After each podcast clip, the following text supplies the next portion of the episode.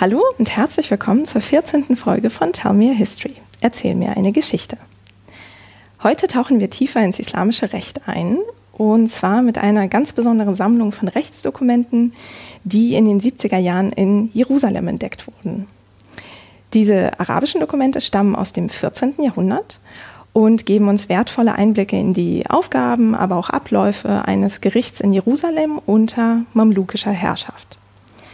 Ein Experte für diese Dokumente und islamisches Recht allgemein ist Dr. Christian Müller, bei dem ich heute in Halle am Orientalischen Institut der Martin-Luther-Universität zu Gast bin. Schönen guten Tag, Herr Müller. Guten Morgen, Frau Danilenko. Herr Müller, Sie haben die Rechtsdokumente aus Jerusalem im Rahmen Ihrer Habilitation an der Martin-Luther-Universität untersucht und dazu Ihr Buch Der Kadi und seine Zeugen veröffentlicht. Und nun arbeiten Sie bereits seit vielen Jahren in Paris am Centre National de la Recherche Scientifique, also im Nationalen Zentrum für wissenschaftliche Forschung, wo Sie die arabische Abteilung leiten als Directeur de Recherche im Institut de Recherche et d'Histoire des Textes, also einem Institut, das sich speziell mit der Geschichte von Texten beschäftigt, das äh, wir wahrscheinlich im Laufe der Sendung als IRHT abgekürzt sehr oft hören werden.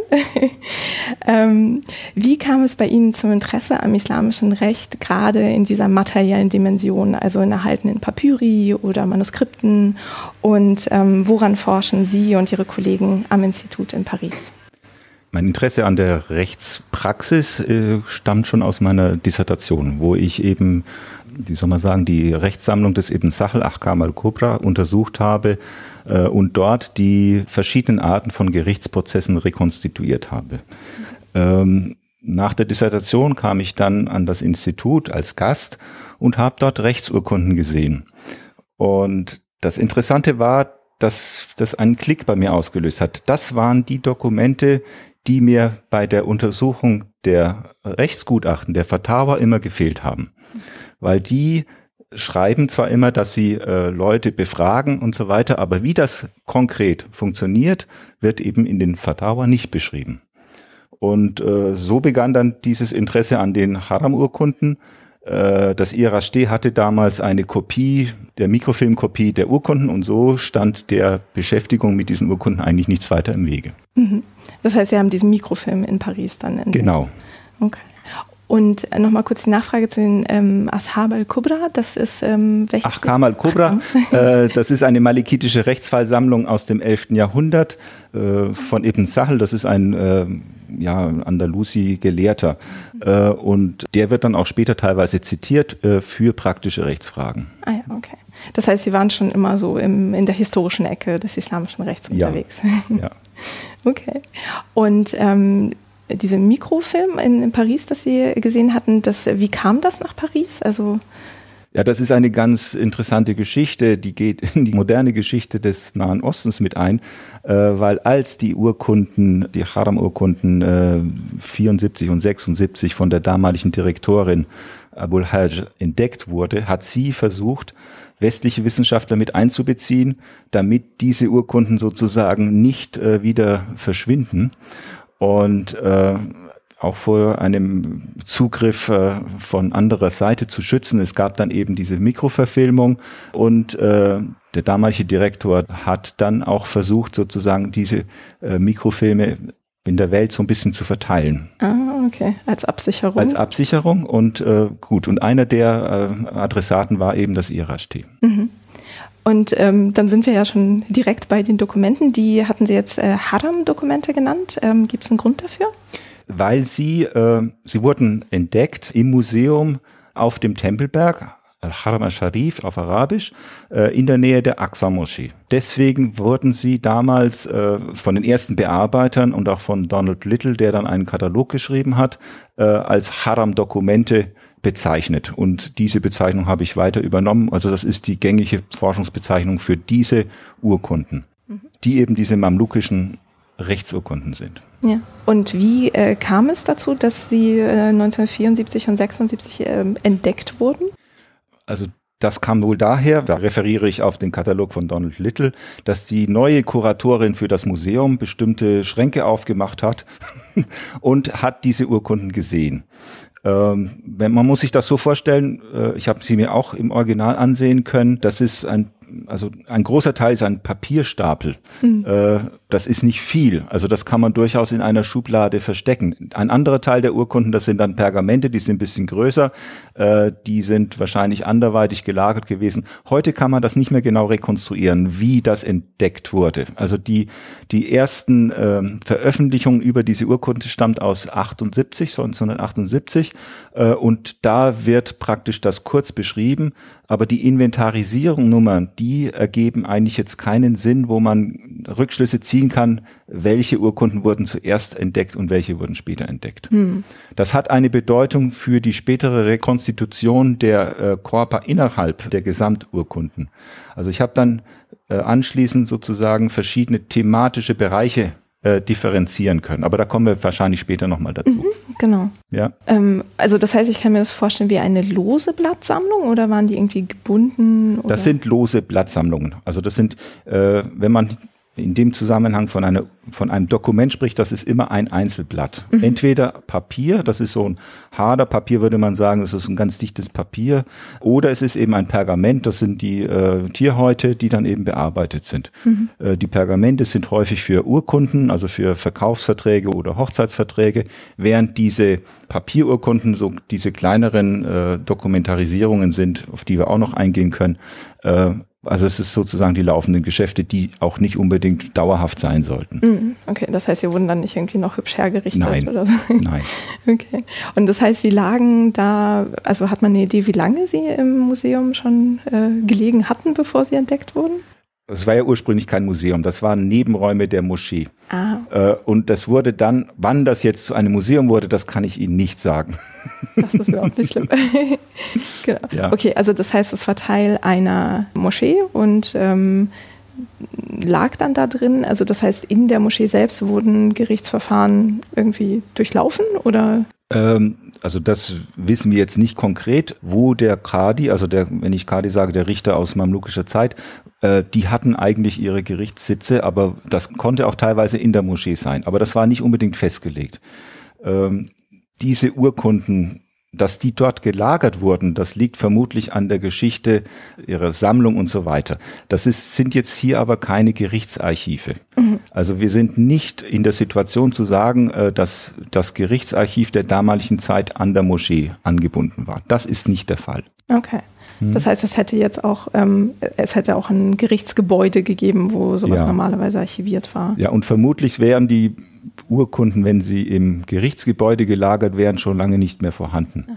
Also sie sind deswegen vorhanden, weil sie sozusagen über 600 Jahre vergessen wurden. Hm, sehr praktisch für uns. Sehr praktisch für uns und das ist auch die Besonderheit dieses Korpus. Also sie haben Urkunden, die nach 600 Jahren wieder auftauchen und sozusagen ein Schlaglicht auf ganz bestimmte, äh, wie soll man sagen, Vorgänge äh, der damaligen Zeit ermöglichen. Mhm. Und äh, da sie ja schon in den 70ern entdeckt wurden, ähm, gab es vor Ihnen auch schon Studien dazu? Und ähm, was genau war sozusagen das Neue an Ihrem Buch? Also äh, es gab viele Studien, Gott sei Dank, weil sonst hätte ich mein Buch gar nicht schreiben können. Zum einen Abul Hajj hat, also diese Kuratorin, die das entdeckt hat, hat sich mit einer jungen schwedischen Wissenschaftler, Linda Northrop, zusammengetan und die haben dann den äh, Doktorvater von Linda Northrop, Donald Little, mit herangezogen und die haben dann auch äh, mit dem Fotografen diese Urkunden aufgenommen. Wichtig ist, dass Insofern, weil Donald Little, der lange Zeit in McGill in äh, Kanada gelebt und geforscht hat, eine Forschungsgruppe eingerichtet hat. Und er selber und auch seine Studenten haben über diese Urkunden in den 80er Jahren publiziert. Mhm. Also zum einen haben sie einen Katalog äh, erstellt, der die gesamten Urkunden kurz beschreibt und äh, einzelne Urkunden auch ediert. Sie müssen sich das so vorstellen, dass diese Urkunden sehr schwer zu lesen sind. Das sind kursiv geschriebene, unpunktierte Texte. Im Prinzip kann man sie nur dann lesen, wenn man weiß, was drin steht. Mhm. Und deswegen ist jedes Hilfsmittel bezüglich des Inhalts schon mal eine Hilfe zum besseren Verständnis der Texte. Und da ist sozusagen der Katalog von Little ein wichtiger Meilenstein. Ähm, man hat gedacht, dass damit sozusagen eine große Welle von neuen Forschungen angeht, aber dem ist nicht der Fall gewesen. Also es war dann eigentlich 15 Jahre lang relativ still um diese Urkunden und ich habe dann eben wieder angefangen, das systematisch aufzuarbeiten. Äh, ich bin mit einer anderen Fragestellung herangegangen. Und zwar war für mich immer die Frage der Bedeutung dieser Urkunden für die Rechtsgeschichte. Also wie schon gesagt, aus der eigenen äh, Arbeit heraus. Donald Little hat das auch teilweise gemacht, die Rekonstruktion von Verfahren, aber er hat es nie in einen größeren Kontext gestellt. Und das Neue an meiner Arbeit ist zum einen, dass ich diesen Korpus sowohl inhaltlich als auch formal durchdrungen habe und also diese ähm, chronologischen Untergruppen von Urkunden festgestellt habe. Das stellt sich dann sehr leicht heraus, dass der Großteil der Urkunden innerhalb von fünf Jahren notarisiert wurden. Und zwar ist das zwischen 1393 und 97. Hm, okay, also Ende 14. Jahrhundert. Ende 14. Jahrhundert. Hm. Es gibt Urkunden, also 20 vielleicht aus dem Anfang des äh, 14. Jahrhunderts. Dann gibt es zwei Corpora über zwei Nachlassfälle aus Ende der 80er Jahre. Also das eine ist ein Kaufmann, das andere ist ein kleiner Gelehrter, wo insgesamt also jeweils 30 bis 50 Urkunden, diesen beiden Personen zugeordnet werden kann. Das ist 20 Jahre vor dem Hauptteil des Korpus äh, und der Hauptteil des Korpus, da geht es, da ist, wird sehr häufig ein bestimmter Richter genannt, Sharaf ad-Din Abu Ruh Isa ibn Ghanim al-Ansari. Das ist ein sehr langer Name. ja, es ist wichtig, dass man diesen Namen genau kennt, weil die Richter oder auch andere Personen hatten alle ähnliche Vornamen. Und äh, von daher sind diese verschiedenen Elemente sozusagen entscheidend zur Bestimmung von Personen. Mhm. Das ist übrigens wichtig, weil äh, wo das Onomastikon Arabicum eine Rolle spielt, wo die verschiedenen Elemente des arabischen Namens aufgeteilt werden können. Mhm. Ich schweife ab. Das ist überhaupt nicht schlimm. Was ist das Onomastikon Arabicum? Das Onomastikon Arabicum, das ist, also es war ein Projekt aus dem 19. Jahrhundert, die arabischen Namen aufzunehmen nach den Handschriften, wurde dann in den 60er Jahren am IRHD von Jacqueline Siblé weiterentwickelt, äh, die das Ganze dann in also eine computerisierte Datenbank überführt hat, die eben Onomasticon Arabicum auch hieß.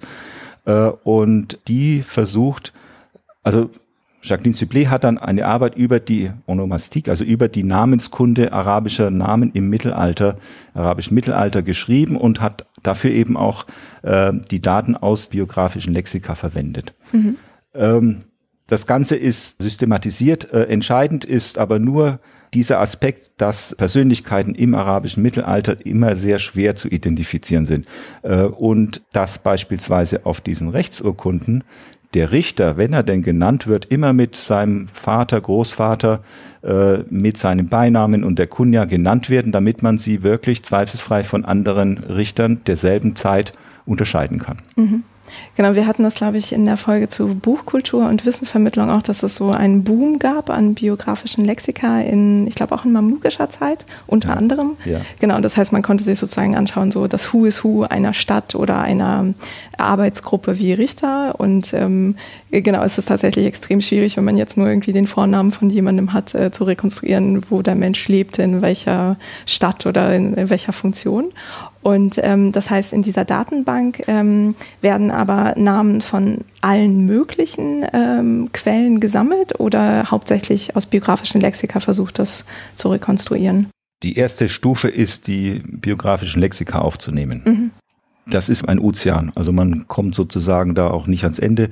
Äh, müsste man viel mehr machen, also es müsste viel mehr aufgenommen werden und dann hätte man sozusagen auch die Möglichkeit, andere Quellen mit heranzuziehen. Also das Interessante daran ist, Sie haben in einer Chronik einen Namensteil äh, und dann müssen Sie den verbinden mit anderen Informationen. Wenn Sie den Gesamtnamen kennen, dann können Sie zum Beispiel denselbe Person unter einem anderen Namensteil in einem anderen Kontext identifizieren und dann können Sie die beiden verbinden. Habe ich zum Teil in der Arbeit über die Jerusalemer Gerichtsbarkeit gemacht. Mhm. Äh, und da stellt sich eben heraus, wie kompliziert das ist, auch die Informationen aus verschiedenen Quellenarten äh, zusammenzufügen. Ja. Aber das heißt, das wäre, wenn ich jetzt irgendwie historisch arbeite und irgendwie auf einen Namen stoße, den ich nicht zuordnen kann, wäre das äh, Onomastikon zum Beispiel eine Möglichkeit, da mal nachzuschauen. Nachzuschauen auf jeden Fall. Die Frage ist, wie viele Chancen haben Sie, die zu finden, weil mhm. wir natürlich bisher erst die berühmteren Personen, die eben in ganz bestimmten biografischen Lexika aufgenommen sind, eingegeben haben. Mhm. Aber Sie könnten, und das ist das Ziel, wir wollen das auch öffnen für die Forscher, dass also Sie, wenn Sie über einen Text äh, arbeiten mit vielen Namen, dass Sie die dann in das Onomastikon eingeben können und dann auch suchen können und äh, sozusagen diese technische Infrastruktur für sich zu verwenden. Das mhm. ist eine der langfristigen Ziele des Ganzen. Okay. Und das ist aber jetzt schon online? Es ist online. Äh, es ist noch nicht ganz so weit, dass Sie selber Texte eingeben können. Mhm. Also äh, Daten eingeben können. Aber suchen kann man schon mal. Suchen kann man schon, ja. Okay, super, dann das wird auf jeden Fall verlinkt. Mhm. Ähm, genau, so jetzt der Bogen wieder zurück zu dem Richter, von dem äh, die Rede oft war in den Haram-Dokumenten. Ähm, Vielleicht, bevor wir uns genau mal anschauen, was Sie in Ihrem Buch und auch darüber hinaus gemacht haben, nochmal so als ähm, kleiner Kontext. Also es gab äh, schon eine Folge zum islamischen Recht, wo wir sehr allgemein die Geschichte beleuchtet haben. Und ähm, abgesehen von biografischen Lexika, wo zum Beispiel steht, der und der hat als Richter gearbeitet oder solchen verschollenen Dokumenten, an die man halt nicht mal eben kommt, ähm, an was für eine Art von Quellen muss man sich eigentlich oder hat man sich bislang gerichtet, um auch nur im Wagen eine Idee davon zu bekommen, wie überhaupt islamisches Recht ähm, oder das Rechtswesen funktionierte? Also es gibt wenig Studien zur Praxis islamischen Rechts, also vor dem Buch jetzt hier und äh, vor dem, was jetzt dann noch kommt. Ähm, man hat islamisches, mittelalterliches islamisches Recht, also das Rechtsdenken, den Fiqh, äh, zumeist als eine Theorie angesehen, die mit der Rechtspraxis nichts zu tun hat. Also das ist die Theorie, die Josef Schacht äh, in den 60er Jahren prominent gemacht hat. Und äh, wenn man sozusagen über islamisches Recht geforscht hat, hat man eben nicht in den Rechtsbüchern gesucht, also nicht in den materiellen, also den, den Kommentaren, die es ja zuhauf gibt. Äh, man hat einerseits in Chroniken nachgeguckt. Und da sind aber dann meistens nur Spezialfälle oder besonders spektakuläre Fälle äh, aufgenommen, aber eben nicht so die tägliche Rechtspraxis. Dann hat man in den 80er Jahren angefangen, die Fatwa-Literatur, die Rechtsgutachten heranzuziehen, weil in den äh, Fatawa gibt es auch... Der Plural von Fatwa. gibt es auch äh, Fallbeispiele. Das ist David Powers, der da sehr viel gemacht hat in der Richtung. Ähm, was man natürlich auch gemacht hat, ist die osmanischen äh, Sigil, die Gerichtsregister zu untersuchen, allerdings eher unter dem Hinblick auf äh, Wirtschafts- und Sozialgeschichte und weniger unter dem Gesichtspunkt der Rechtspraxis. Mhm. Ähm, eine systematische Untersuchung der Rechtspraxis hat man bis vor kurzer Zeit nicht gemacht. Ähm, das Bild vom islamischen Recht wird also geprägt eigentlich von der Theorie in den verschiedenen, also den Usul, den Grundlagen und den Furor, den Abzweigungen, den materiellen Rechtsgrundlagen. Das haben Sie wahrscheinlich besprochen, da muss ich jetzt nicht näher eingehen. Nee, genau. Also wir wissen, dass es halt ähm, ja, Werke dazu gab, wo diese äh, Rechtsgrundlagen aufgeschrieben wurden von verschiedenen Gelehrten der verschiedenen Rechtsschulen, ja. wenn ich das jetzt richtig ja. sehe. Und jetzt kommen wir auf die Mamlukenzeit, ähm, in der verschiedene Kadis zu verschiedenen Rechtsschulen agierten. Das wissen wir auch aus äh, erzählenden Quellen, das wissen wir aus der biografischen Literatur. Und äh, wir wissen auch, wie diese Richter ausgebildet wurden. Nicht nur die Richter, sondern auch andere Gelehrten, die wurden in diesen Hochschulen, Madrasa Madaris, äh, zumeist im Koran, aber eben dann auch in der Hadith-Wissenschaft und im Rechtswesen ausgebildet. Und ähm, diese Absolventen dieser Schulen waren dann juristisch vorgebildet. Und das ist ein ganz wichtiger Aspekt äh, für das Funktionieren des Gerichtes zur damaligen Zeit. Ich greife jetzt ein bisschen vor, aber ähm, Sie haben eine Gruppe von professionellen Zeugen, die diese Urkunden aufschreiben. Mhm. Und äh, professionell heißt, dass sie wirklich wissen, äh, welche Formulierung muss ich wählen, damit das eine rechtskräftige Urkunde werden kann. Und äh, wir wussten, dass es diese Mandaris gibt, überall in der Stadt, also in verschiedenen Städten, aber wir wussten eigentlich nicht so richtig, was die Leute damit machten, wenn sie diese Ausbildung eben durchlaufen hatten. Und eine der Ergebnisse dieses Buches ist zu sagen, sie arbeiteten als professionelle Zeugen und warum das wichtig war, dass sie diese Rechtskenntnisse hatten. Mhm. Okay. Aber ähm, unsere Kenntnis äh, aus den erzählenden Quellen betrifft immer nur die Struktur, die Institution des Rechtswesens. Mhm. Sie betrifft eigentlich nicht, was der Richter und was die Zeugen, was die Notare konkret gemacht haben. Mhm. Okay. Ja. Und das heißt, über die Struktur wusste man, es gibt eine Form von Ausbildung an diesen ja. äh, Madaris, was der Plural von Madrasa ist. Ähm, und äh, die Absolventen können anscheinend verschiedene Funktionen einnehmen und auch Richter werden dann, oder? Sie können auch Richter werden, äh, wobei Richter zu werden war auch ein vor allem ein soziales Kriterium. Das heißt also, wenn Sie aus einer Richterfamilie stammten, dann waren die Chancen, Richter zu werden, viel höher, als wenn Sie das nicht waren. Gut, das gibt's überall und äh, aber das ist dort auch so. Also Sie haben Richterdynastien und äh, vielleicht konnten sie als brillanter Jurist eine Karriere machen. Also das war durchaus möglich. Also das gibt es auch immer Beispiele, dass äh, gerade die Personen, die wir sozusagen als Autoren dann kennen, mhm. also die dann diese Rechtsbücher geschrieben haben, Nawawi zum Beispiel, das sind jetzt Leute, die nicht unbedingt aus einer großen Familie kommen, aber die so durch ihr ja, durch ihre Kenntnis, durch ihre äh, außergewöhnlichen Fähigkeiten dann diese Karriere machen konnten. Mhm. Aber Nawawi war zum Beispiel nie, das ist ein Autor des 13. Jahrhunderts, der war nie Richter. Das war ein Rechtsgelehrter. Mhm. Und ähm, bei Richtern äh, wurden die eigentlich äh, von der Administration eingesetzt und bezahlt oder äh, weiß man dazu nicht so wirklich was? Doch, man weiß genau, dass Richter, also ich rede jetzt immer nur vom Mamlukischen Reich, mhm. ja, äh, das ist zwar in anderen Bereichen auch so, in anderen Regionen, aber speziell im mamlukischen Bereich gab es Einsetzungsurkunden, die ganz genau bestimmt haben, für welche Bereiche ein Richter urteilen durfte. Und äh, im Mamlukenreich gab es Richter für vier verschiedene Rechtsschulen. Also die wichtigste waren eigentlich die Schafiiten. Äh, dann anschließend die Hanafiten, dann die Malikiten und am Schluss die Hanbaliten. Und äh, Richter konnten, also Richter einer Rechtsschule für einen bestimmten Ort konnten über bestimmte Rechtsbereiche urteilen, aufgrund ihres Einsetzungsdiploms. Also sie konnten nicht über alles urteilen, nur das, was man ihnen zugestanden hat. Also so ein bisschen wie heute eigentlich auch, wenn man ist Familienrichter. Natürlich, oder? ja. Okay, also eine Spezialisierung gab es dann ja. schon. Okay. Die politisch vorgegeben wurde, mhm. ja, von der Obrigkeit. Okay. Und ähm, was die Karriere von jemandem wie äh, Nawawi angeht, ähm, wer finanziert so eine Karriere? Weiß man das? Also Nawawi ist jetzt ein, ist ja kein Richter gewesen, von daher nee, genau, ist es schwieriger. ähm, das weiß man jetzt nicht. Okay. Also wie man, nein doch, aber vermutlich, also der war dann Lehrer an solchen Hochschulen und wurde da bezahlt. Mm, okay. Also das war dann schon äh, institutionalisiert auch. Und die Schulen selbst, äh, die wurden von den Schülern bezahlt oder auch von der politischen Administration? Äh, da gab es die Stiftungen. Also das war sozusagen äh, Stiftungsgüter in der mamlukischen Zeit sehr beliebt, auch gerade bei meinetwegen hohen Militärs, beim Sultan auch. Die haben dann so eine Stiftung errichtet, das heißt also Stiftungskapital gegeben und ein Gebäudekomplex errichtet und mit diesem Stiftungskapital unter anderem äh, den Unterricht bezahlt, also die Lehrer bezahlt, unter anderem den Studenten auch ein Stipendium gegeben. Äh, die konnten da auch wohnen. Also es war sozusagen eine, so wie beim ja, College-System, ist eigentlich sehr ähnlich. Und da hat ja auch der Magdisi den Vergleich, äh, The Rise of the Colleges im 10. Jahrhundert mit den äh, europäischen Institutionen äh, gezogen. Mhm, okay. Ah ich glaube, Magdisi hatten wir auch in der letzten Folge zu dem Weber-Notizbuch erwähnt. Ähm, genau, das verlinke ich aber auch nochmal. Mhm. Okay, also das heißt, man hat so eine Idee davon, wie das strukturell und äh, administrativ ablief.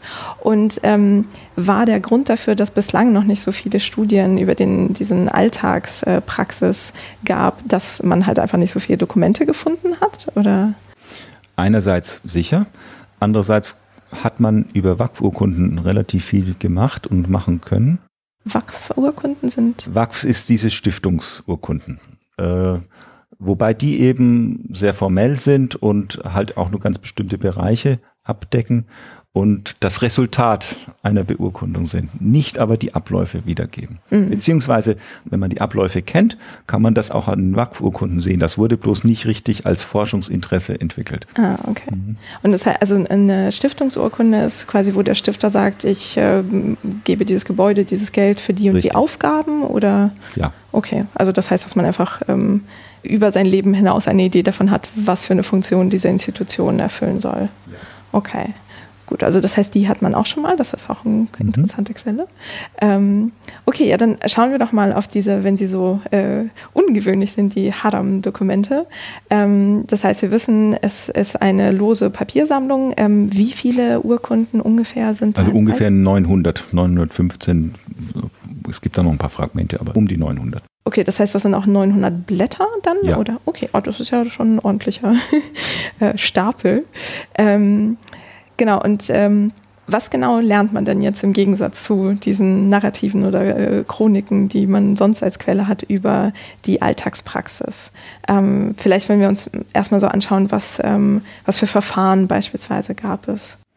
Also der Hauptteil dieser Quellen sind Nachlassinventaren. Mhm. Und das ist sozusagen das Wichtige damals, dass wenn ein Mensch im Sterben liegt oder gestorben ist, kommen Leute bei ihm vorbei, in dem Haus vorbei. Das sind dann die Zeugen des Richters. Äh, die werden informiert von einem Amt der Erbschaftsangelegenheiten und die befragen dann die, ähm, also entweder die Familie oder den Sterbenden und nehmen dann auf, welche Güter gibt es denn, äh, welche Verbindlichkeiten, welche äh, was steht aus, also was steht ihm noch zu von anderen Personen, welche Erben hat er, das wird alles in so einem Nachlassinventar aufgenommen. Oh, das ist ja sehr formalisiert. Das ist sehr formalisiert, äh, das ist auch bürokratisiert. Also das war systematisch. Mhm. Und äh, in diesen Nachlassinventaren der Haram-Urkunden, das ist etwas, was man vorher für die mamlukische Zeit überhaupt nicht hatte, wird das eben ausführlich und in verschiedenen Aspekten deutlich gemacht, ja. Wenn wir sagen Verfahrensarten, dann können wir an dieser Urkunden auch weitersehen, dass nach dem Tod der Person teilweise diese Nachlässe verkauft wurden. Mhm. Äh, alles unter der richterlichen Ägide sozusagen. Sie haben sehr viele Urkunden in dem Haram-Korpus, die sich mit Erbschaftsangelegenheiten beschäftigen. Sie haben aber auch andere Urkunden. Also Sie haben zum Beispiel Urkunden aber das ist noch verbunden mit den Nachlässen. Sie haben Verbindlichkeiten, Sie haben Kaufverträge und Sie haben Hochzeitsurkunden. Und all das ist wichtig, weil äh, wenn jemand gestorben ist, dann wird das alles zusammengesetzt. Nehmen wir an, Sie sind äh, Geschäftspartner, äh, Sie haben Geschäftskontakte mit einem anderen Händler. Ihr Partner stirbt. Sie haben bei ihm noch äh, Sachen offen stehen. Das Ganze muss im islamischen Erbrecht aufgenommen werden und als Recht sozusagen äh, bestätigt sein. Wenn das bestätigt ist, dann kriegen Sie Ihr Geld ausbezahlt, bevor der Rest unter den Erben verteilt wird. Und da haben Sie eben Urkunden in diesem Korpus, wo dann der äh, Richter erlaubt, dass Zeugen bestätigen, dass es diese Verbindlichkeit gegeben hat, dass es ein Anerkenntnis über diese Verbindlichkeit gegeben hat. Mhm, okay. Und so sehen Sie, äh, wie das Recht Probleme ökonomischer und sozialer Art äh, kanalisiert und auch löst. Mhm. Über den Tod hinaus. Also das ist eine der Hauptaufgaben, die man anhand dieser Urkunden rekonstituieren kann. Mhm. Also das ist ja sehr spannend. Also das heißt, ähm, von für mich klingt das jetzt so, als hätte vor allem jemand wie der Geschäftspartner oder dann ein zukünftiger Erbe Interesse daran, sowas zu reglementieren. Das heißt, das wäre vielleicht die Person, die zu diesem Amt läuft und sagt, so derjenige ist im Sterben begriffen, oder? Das kann durchaus sein, hm. ja. Äh, das wissen wir nicht. Hm. Wir wissen, dass in einigen äh, Fällen Mitglieder des obrigkeitlichen Erbschaftsamtes, des, äh, wie soll man sagen, ja, Amt für Erbschaftsangelegenheiten, also aus mamlukischer Sicht eingesetzt, äh, um möglicherweise selber Erbe zu sein. Mhm. Also das ist, das ist jetzt, geht tief in islamisches Erbrecht hinein, dass äh, das genau aufgeteilt ist, welche Erben, also welche Mitglieder der Familie welche Anteile erben. Und es kann sein, dass diese Anteile nicht 100 Prozent abdecken. Und in diesem Fall nennt sich das ein, eine erbenlose Erbschaft, Mawarid Hashriya, und äh, dem Fall nach mamlukischer Rechtsauffassung geht das an den Staat. Aha. Also dann, wie heißt das so, Beit al-Mal, ja? Und deshalb hatte der Staat ein Interesse dran, zu wissen, wer was wie erbt. Mhm. Und äh, deshalb ist auch verständlich, dass diese Urkunden systematisch aufgenommen wurden. Aber Sie haben natürlich recht, das ist auch ein Interesse der Erben der Familie selber. Und in diesen Nachlassinventaren wird immer genau angegeben, ob die Erben in Jerusalem selbst sind oder ob sie meinetwegen äh, an anderen Orten leben. Damit ist gewährleistet, dass die abwesenden Erben auch Anspruch auf ihre Erbteile haben. Mhm. Okay. Und äh, das ist sozusagen etwas, was in diesen Nachlassinventaren von den Zeugen des Richters, die dahin geschickt werden, aufgenommen wird. Okay. Und äh, gab es denn, also wenn wir wissen, dass es verschiedene Rechtsschulen gab, hätte es denn jetzt irgendwie Probleme gegeben, wenn quasi meine Erben sind in Jerusalem in, unter der Gerichtsbarkeit und der Vererbende, ich weiß gar nicht, wie das heißt, ähm, mhm. ist Erblasser, Erblasser ähm, ist gerade in einer anderen ähm, sozusagen Gerichtsbarkeit. Das, hat das dann irgendwelche Auswirkungen oder gilt sozusagen ähm, das Recht der Stadt, in der das dann angewendet wird? Also das Recht war identisch in allen Städten. Ah, okay. Äh, mhm. Also es gab keine großen Unterschiede. Äh, und die gerichtlichen Institutionen, also die Kadi-Gerichte, haben auch miteinander gearbeitet. Also sie haben Fälle in den Urkunden, wo praktisch ein Erbschaftsfall in Jerusalem aufgenommen wird und dann geht er nach Damaskus, weil eine Person in Damaskus lebt und dann kommt die Urkunde auch wieder zurück. Und das ist sozusagen eine Beurkundungspraxis, die, noch im, die ich noch im laufenden Gespräch näher erläutern werde. Äh, aber Sie haben die Tatsache, dass diese Rechtsurkunden als Beweismittel an anderen Orten gültig waren, beziehungsweise auch äh, in einer späteren Zeit verwendet werden konnten. Und das wäre eines der Ergebnisse dieser Untersuchung, dass man das nachweisen kann, wie das funktioniert hat. Sie müssen, das hört sich jetzt banal an, weil für uns ist das normal, dass äh, Rechtsurkunden transportierbar sind und woanders Gültigkeit entfalten. Nach unserer vormaligen Kenntnis des islamischen Rechtes äh, ist die Schrift kein Beweismittel. Ah, okay. Also so steht das in den Rechtsbüchern. Äh, als Beweismittel gibt es die Zeugenaussage. Es gibt das mündliche Anerkenntnis einer Person über das ihre eigenen Obligationen und es gibt den Zeugeneid. Also Shahada ist die Bezeugung, Ikrar ist das Anerkenntnis und Yamin ist der Gerichtseid. Ähm, und das Problem der Rechtsforscher war immer die zu sagen, ja, aber wir haben hier diese ganzen Urkunden, also teilweise gab es sie ja schon, beziehungsweise man spricht davon. Und wie wird das Ganze verbunden? Also ist das, was die Gerichte machen, ungesetzlich? Äh, oder ist das, was die Gerichte machen, die Praxis und das Recht ist eine Theorie? Und anhand der Haram-Urkunden kann man nun nachweisen, dass diese Rechtsurkunden vor dem Richter vorgelegt wurden, dass die Zeugen, die darauf äh, ihre Signatur, also ihre Unterschrift geleistet haben, mündlich vor dem Richter aussagen.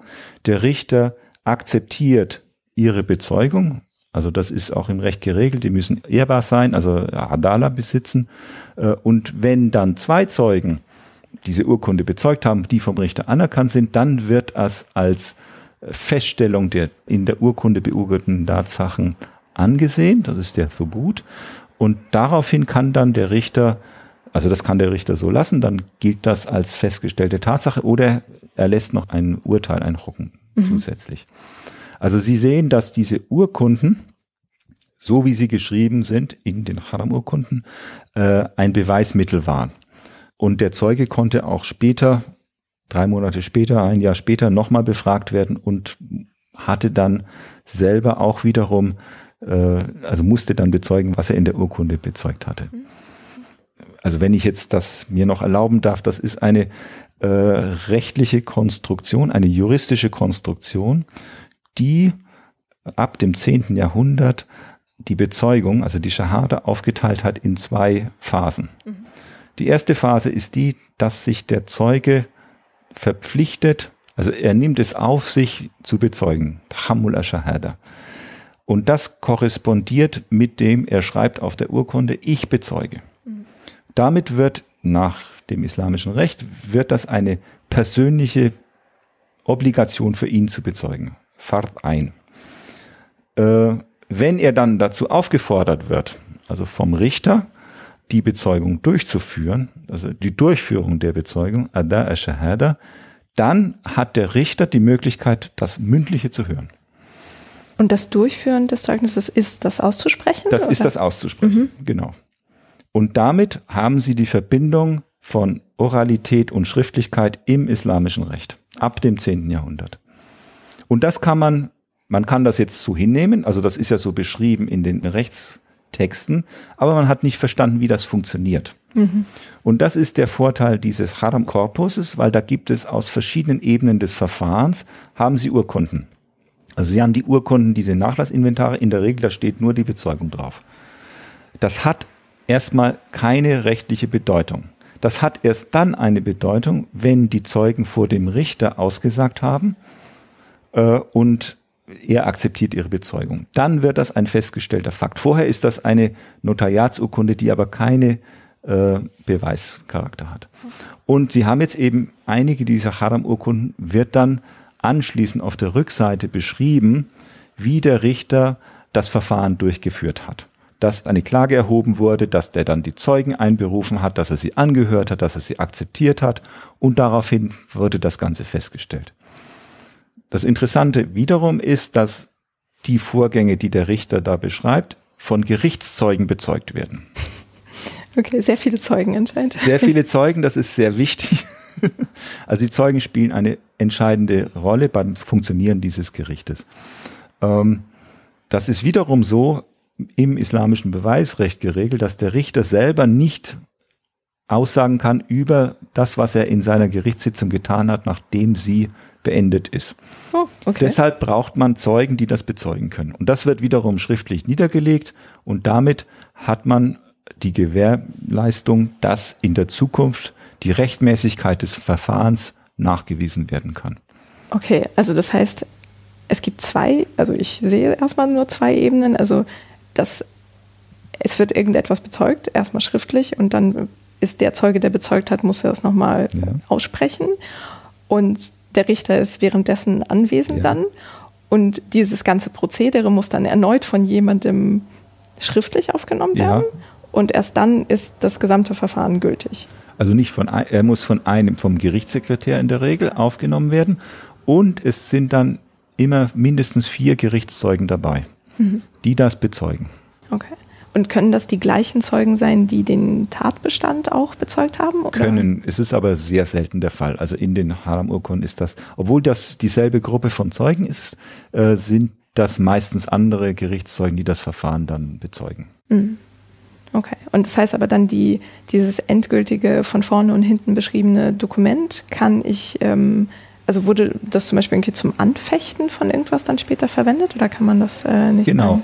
Also das, ähm, wenn der Richter sozusagen dieses Verfahren durchgeführt hat, dann macht er seine sein persönliches Motto, seine Alama schreibt er dann auf die Vorderseite der Urkunde rechts oben. Mhm. Und dadurch ist das Ganze als Richterurkunde kenntlich gemacht. Das ist also eine neue Etappe.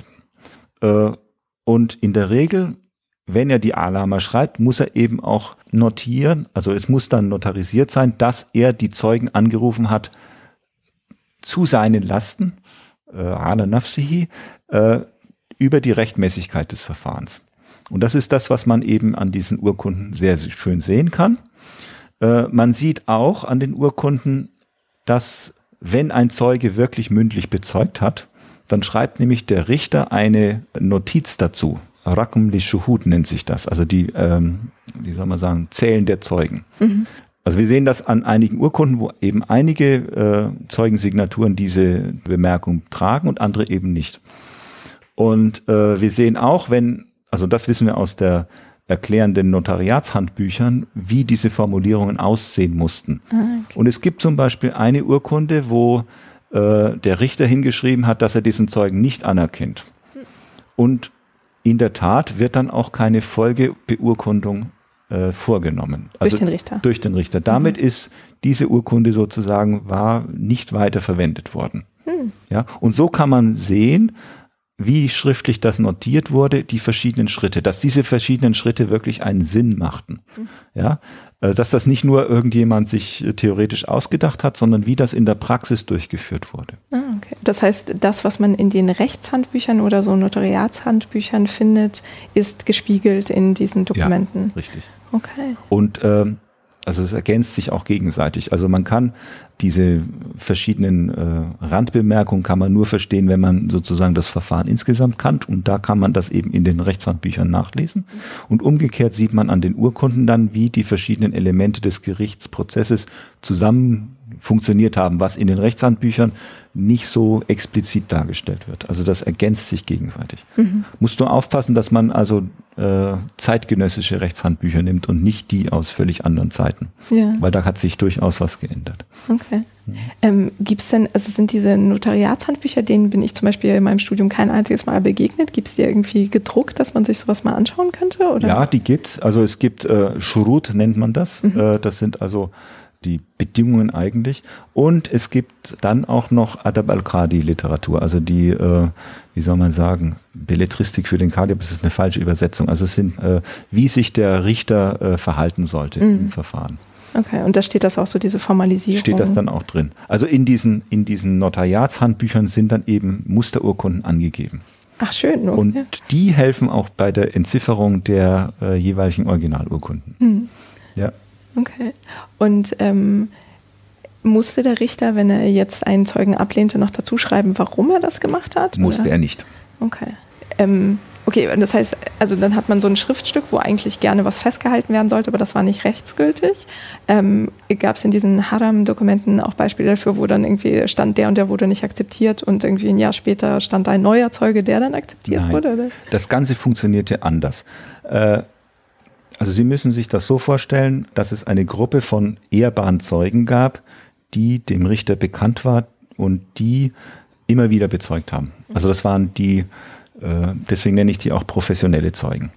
Äh, das sind die Leute, die auch diese Urkunden schreiben konnten, äh, die beim Richter sozusagen akkreditiert waren und von denen auch die Personen, die sich an die gewandt haben, äh, wussten, dass wenn die eine Urkunde geschrieben haben und bezeugt haben, wenn sie die dem Richter vorlegen, sind diese Zeugen gehalten, äh, vor dem Richter auch auszusagen. Also damit haben sie sozusagen eine Sicherheit, dass ihre Urkunde auch wirklich vom Richter Verwendung findet und akzeptiert wird.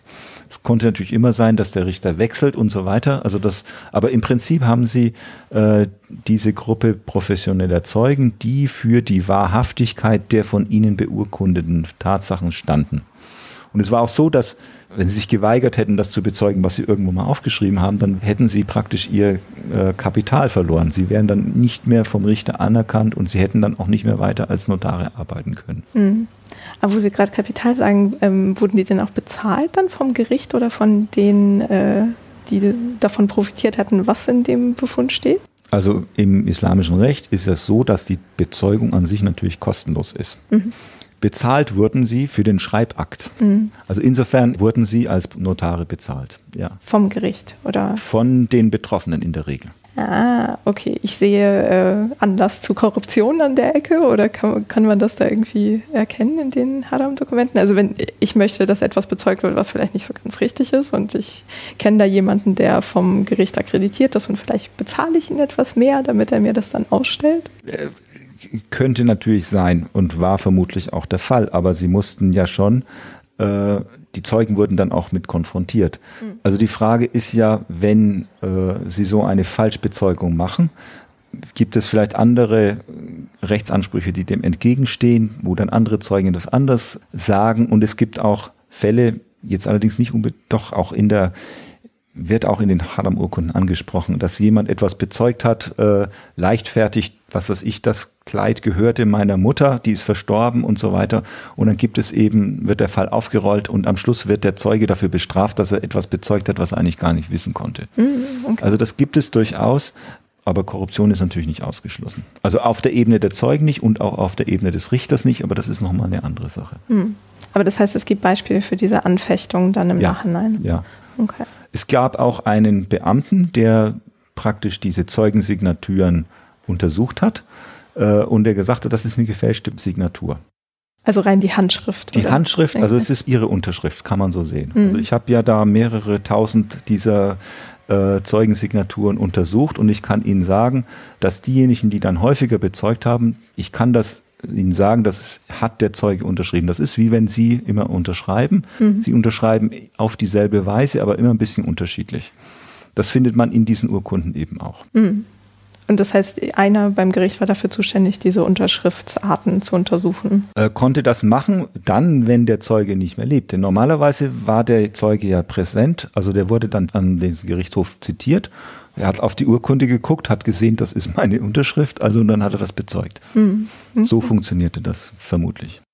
Und äh, rein so, ich habe mich gerade gefragt, wie lange sowas gedauert hat. Also wurden auch Daten äh, versehen, dass man sagen konnte, das Verfahren hat irgendwie nur zwei Tage gedauert oder fünf Monate oder so? Alle diese Urkunden sind datiert, normalerweise auf den Tag, manchmal nur auf den Monat. Ähm, es gibt Unterschiede. Also normalerweise dauert das ein paar Wochen. Die Frage ist ja auch, wann die Person dann stirbt, wenn das ein Nachlassinventar ist. Mhm. Muss ja nicht sofort sterben. Das ist durchaus in äh, den Fällen, die wir dann nachvollziehen können, äh, wie soll man sagen, durchaus ein paar Wochen oder ein paar Monate. Es gibt auch Fälle, wo äh, das Ganze sehr schnell durchgezogen wird und dann gibt es durchaus Anlass, auch sich zu fragen, warum wird das so schnell gemacht. Aber nochmal, das ist nochmal eine andere Sache. Mhm. Ähm, aber im Prinzip sind diese Urkunden also genau zeitlich fixiert, weil sie müssen das ja auch abgleichen mit anderen Ansprüchen. Es kann ja auch sein, dass der beurkundete Sachverhalt sich geändert hat. Okay. Und das ist ja der, der Grund, warum die Juristen sagen, das Schriftstück an sich ist kein Beweis. Es muss sozusagen immer wieder validiert werden im Kontext. Hm. Okay, also das heißt, man hat dann sozusagen Updates, die man eventuell genau. durchführen muss. Und das ist der Richter, der das äh, auch abgleichen muss. Ah. Mhm. Okay. Und was Sie auch haben zum Beispiel, Sie haben, ähm, nehmen wir an, Sie haben ein schriftliches Anerkenntnis einer Person zu sagen, ich schulde der anderen das und das diese Person ist verstorben. Also das ist ein Schuldschein, den die ausgestellt hat in Form eines Igras. Es gibt einen Zeugen dafür, der hat das aufgeschrieben. Äh, dadurch, dass die anerkennende Person verstorben ist, wäre das jetzt ein Zeugenbeweis, aber auch dieses wiederum rechtlich festgelegt, der Begünstigte muss immer noch den Eid leisten, dass er dieses Geld nicht schon in Anspruch genommen hat, also nicht schon bekommen hat. Also es ist sozusagen ein zusätzlicher Faktor und auch diesen Eid finden wir eben auf den Urkunden nachgewiesen. Mhm.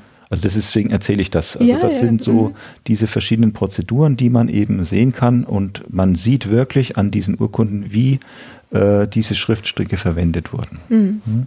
Und würde dann in dem Fall, dass der zu Begünstigende verstorben ist, das an seine Familie zum Beispiel übergehen, also der Anspruch oder? Klar, also wenn ein Verstorbener einen, einen Anspruch hat, der wird auch festgestellt, dann ist das Teil der Erbmasse und wird verteilt. Mhm, okay. Das ist also alles extrem kleinteilig, wenn ich das richtig äh, sehe. Also das ganze Prozedere und die Verläufe. Ähm, und ich frage mich gerade, also wir hatten ja in der, in der einleitenden Folge zum islamischen Recht halt gesagt, okay, das entwickelte sich zwar aus irgendwie Koran und dem, was ähm, äh, der Prophet gesagt hat, also der Hadith-Literatur ähm, und man hatte auch irgendwie andere Rechtstraditionen eingeflochten, aber ich wage mal zu bezweifeln, dass diese Art von Details äh, im Koran stehen. Ähm, also sicher nicht hat man, also gab es irgendwie ähm, vergleichende Rechtssysteme, also aus anderen ähm, Herrschaftsreichen oder so, an denen man sich da angelehnt hat, oder war das so was ganz Neues ähm, im islamischen Recht? Wissen Sie das? Also ähm, ich persönlich bin nicht bin davon überzeugt, dass nicht der Koran am Anfang des islamischen Rechts stand, aber das ist eine andere Frage. Ähm, die islamische Rechtsentwicklung, also das Juristenrecht, mhm. entwickelt sich über Jahrhunderte. Äh, das, was wir hier an den Haram-Urkunden sehen, das ist im 8. Jahrhundert, also das sind schon mehrere Jahrhunderte Rechtsentwicklung dahinter. Mhm. Hijri, äh, mhm. genau, also 14. Jahrhundert. Und äh, zu diesem Zeitpunkt hat islamisches Recht verschiedene Rechtssysteme integriert, auch verschiedene Verfahrensweisen integriert, teilweise selber entwickelt äh, und das Ganze so verfeinert, dass sie diese ganzen Prozeduren auch rechtlich absichern. Also das ist, was ich erzählt habe mit diesen zwei Phasen der Bezeugung und so weiter. Und das ist etwas, was in den Rechtsschulen weitergegeben wird, gelehrt wird in den äh, Hochschulen, Madaris. Äh, und deswegen ist das sozusagen der Referenzrahmen, in dem die Kadis des Mamlukenreiches agierten. Ähm, ich weiß nicht genau, ob ich auf Ihre Frage geantwortet habe. Doch, ich glaube schon. Also so, dass das ähm, ein Teil einer Entwicklung war ja. und halt durchaus mit Einflüssen aus anderen oder Elementen ja. aus anderen Rechtstraditionen, ähm, glaube ich, schon auch versehen war. Weil also so kleinteilig, wahrscheinlich hat man sich dann auch ein bisschen was selber überlegt. Also wie kann man diese Art von Checks and Balances irgendwie ähm, in dieser Praxis mit, dass man halt verschiedene Rechtsschulen hat oder so, dann äh, einbauen. Also es wäre ein anderes Thema, die mhm. Rechtsentwicklung. Klar, genau. Ja. Mhm. Ich hatte mich nur an der Stelle gefragt, okay, das ist sehr speziell und sehr kleinteilig. Und ist es, ist es. Genau. Und, und das ist aber auch etwas, was man vorher nicht so genau kannte. Mhm. Ja? Aber man kann auch nachvollziehen, dass diese äh, Verfahren, die ich jetzt gerade geschildert habe, kein spezielles Hobby dieses einzelnen Richters war, sondern das war in den anderen Städten des Mamlukenreiches ebenso angewendet. Mhm. Also deswegen kann man das auch dann nachvollziehen. Also da gibt es eine Standardisierung der Gerichtspraxis, der Kadi-Gerichtspraxis. Mhm. Und diese Standardisierung äh, war diese sozusagen von oben, äh, also von woher wirkte das, dass man diesen Standard schaffte? Ähm, anhand des Vergleichs mit anderen Bereichen der islamischen Welt, äh, wo ähnliche Strukturen sind, nicht genau gleich, aber ähnliche Strukturen, kann man sagen, dass das aus dem Juristenrecht entsteht.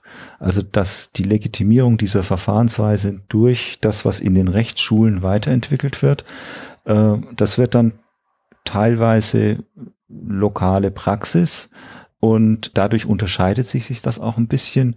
Äh, es ist nicht staatlich geregelt. Mhm. Also der staatliche Einfluss in diesem Bereich ist zweierlei. Einerseits werden die Richter ernannt und abgesetzt. Also wenn ihnen ein Richter nicht passt, dann ist er weg vom Fenster. Und zum anderen können äh, der Staat bestimmte Rechtsauffassungen, sagen wir mal so, privilegieren. Also ein markantes Beispiel, weil wir gerade bei diesen Hinterlassenschaften ist folgendes.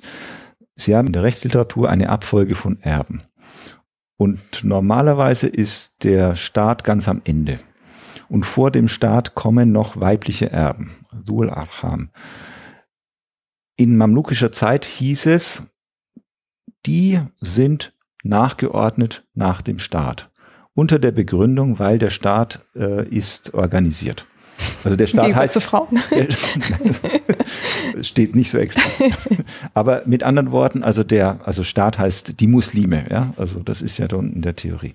Und da wird sozusagen eine Rechtsmeinung den anderen vorgezogen. Und dann wird das sozusagen den Richtern auch vorgegeben. Das ist dann die zu berücksichtigende Meinung. Mhm. Und so haben sie, sie stellen an bestimmten Stellschrauben und erhalten dann äh, Ergebnisse, äh, die in eine bestimmte Richtung gehen. Okay. Aber das heißt, diese Rechtsmeinung, wer vor oder nach wem zu kommen hat, war von einem Gelehrten genau. geäußert worden und das fanden die Herrscher ganz sinnvoll und äh, haben das dann Richtig. versucht. Also nicht nur ein Gelehrter, sondern es ist dann auch teilweise in der Rechtsschule wird das mit ventiliert, kommt sozusagen mit vor, mhm. ist teilweise auch herrschende Meinung der Rechtsschule mhm. und dann hängt es eben davon ab, wenn der Richter sagt, äh, diese Rechtsschule hat über Nachlässe nichts zu sagen, sondern wir nehmen die andere so, hätten Sie eine Möglichkeit, das ist jetzt Fantasie, was ich sage, das kann ich jetzt nicht nachweisen, aber ich weiß, auch anhand dieser Urkunden, dass eben der Staat, also der Beit al-Mal, äh, dass die häufig als Erben vorkommen, obwohl es durchaus äh, vielleicht andere weibliche nahe Verwandte gegeben haben könnte. Mhm. Ja. Und das heißt, wenn jetzt ähm, die Herrscher, also Be äh, Beit el-Mal ist ja quasi wörtlich übersetzt das Haus des Geldes mhm. ähm, oder des Besitzes. Ähm, ist das so was wie das äh, Finanzministerium oder Im Prinzip oder? ja. Das ist die okay. Staatskasse, würde ah, man ja. wahrscheinlich sagen. Ist ja die Übersetzung. Okay.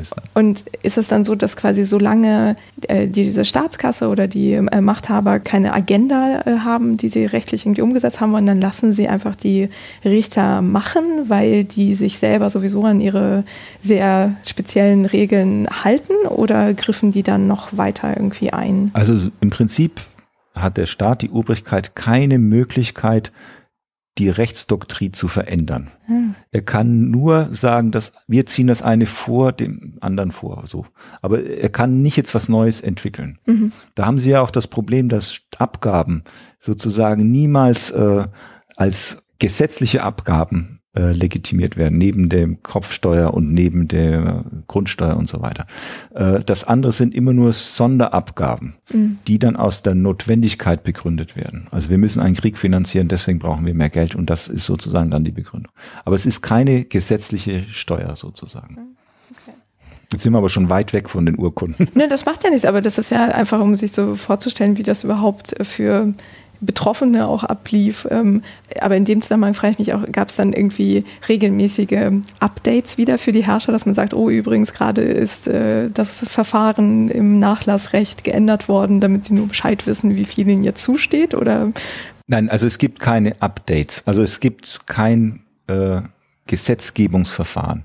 Sie müssen sich das so verstanden, dass dieses Juristenrecht äh, dadurch legitimiert ist, dass es über Jahrhunderte weiter überliefert wurde und dass sozusagen man Verfeinerungen annimmt. Äh, das ist dann der herrschende Diskurs der Juristen, aber es gibt da keine Entscheidung. Ja, äh, es ist dann nur so, dass wenn jemand vielleicht eine gute Begründung findet, dass die dann von den Kollegen übernommen werden und dann so ändert sich das Recht. Mhm. Also, äh, aber es ist nicht so, dass der Herrscher oder auch ein einzelner Jurist sagen kann, so, ich ändere jetzt das Ganze. Okay. Das geht nicht. Also schon so eine Selbstreglementierung. Selbstreglementierung ist ein gutes mhm. Wort dafür, ja. Okay, ah, spannend. Also das wusste ich zum Beispiel nicht. Mhm.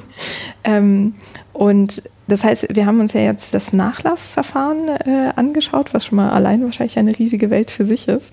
Ähm, was für eine Art von anderen, ähm, weiß nicht, äh, äh ja, Verfahren oder äh, Problemen wurden an so einem Gericht noch äh, verhandelt? Also ein interessanter Aspekt sind beispielsweise Totschlagsdelikte und äh, Verletzungen.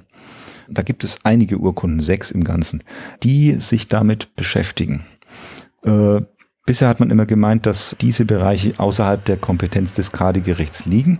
Äh, hier sieht man, wie der Kadi mit den Polizeikräften, also mit der mamlukischen Obrigkeit zusammenarbeitet. Also äh, denen wird der Polizei oder dem Vizekönig wird ein Fall gemeldet, ein, ein jemand ist tot aufgefunden worden oder die Opfer bringen jemanden. Und der kontaktiert dann den Kadi und der Kadi sagt dann seinen Zeugen, geht da mal hin, schaut euch das an, also die Untersuchung des Tatorts und äh, ihr nehmt die Fakten auf. Das ist jetzt aus der Sicht des Kadis keine Untersuchung des Falles. Es geht dann nicht darum, wer ist der Täter. Mhm. Diese Zeugen, die geben nur an, und dafür haben wir eben diese Urkunden, was für eine Verletzung wurde denn vorgefunden. Also da steht dann die Stichwunde sowieso. Äh, und das ist sehr detailliert. Und am Anfang habe ich mich gefragt, was soll diese Urkunde? Bis ich anschließend in den theoretischen Rechtsbüchern gesehen habe, dass es genau bei den Ansprüchen auf äh, Verletzungen ist das genau aufgeschildert. Was kriegt jemand für den und den, was, wenn er seinen Finger abgeschnitten hat und so weiter. Also das ist sozusagen die Zeugen geben an, also was ist dem Verletzten passiert, äh, welche Rechte hat er eventuell, wenn das dann zur Verhandlung kommt. Hm. Und äh, das gleiche gilt bei Totschlags, also bei, wir würden sagen, Mordfällen, wo eben festgestellt wird, wer ist tot äh, passierte das mit einer Waffe oder ohne. Das hat wiederum Bedeutung mit der Art des Totschlags.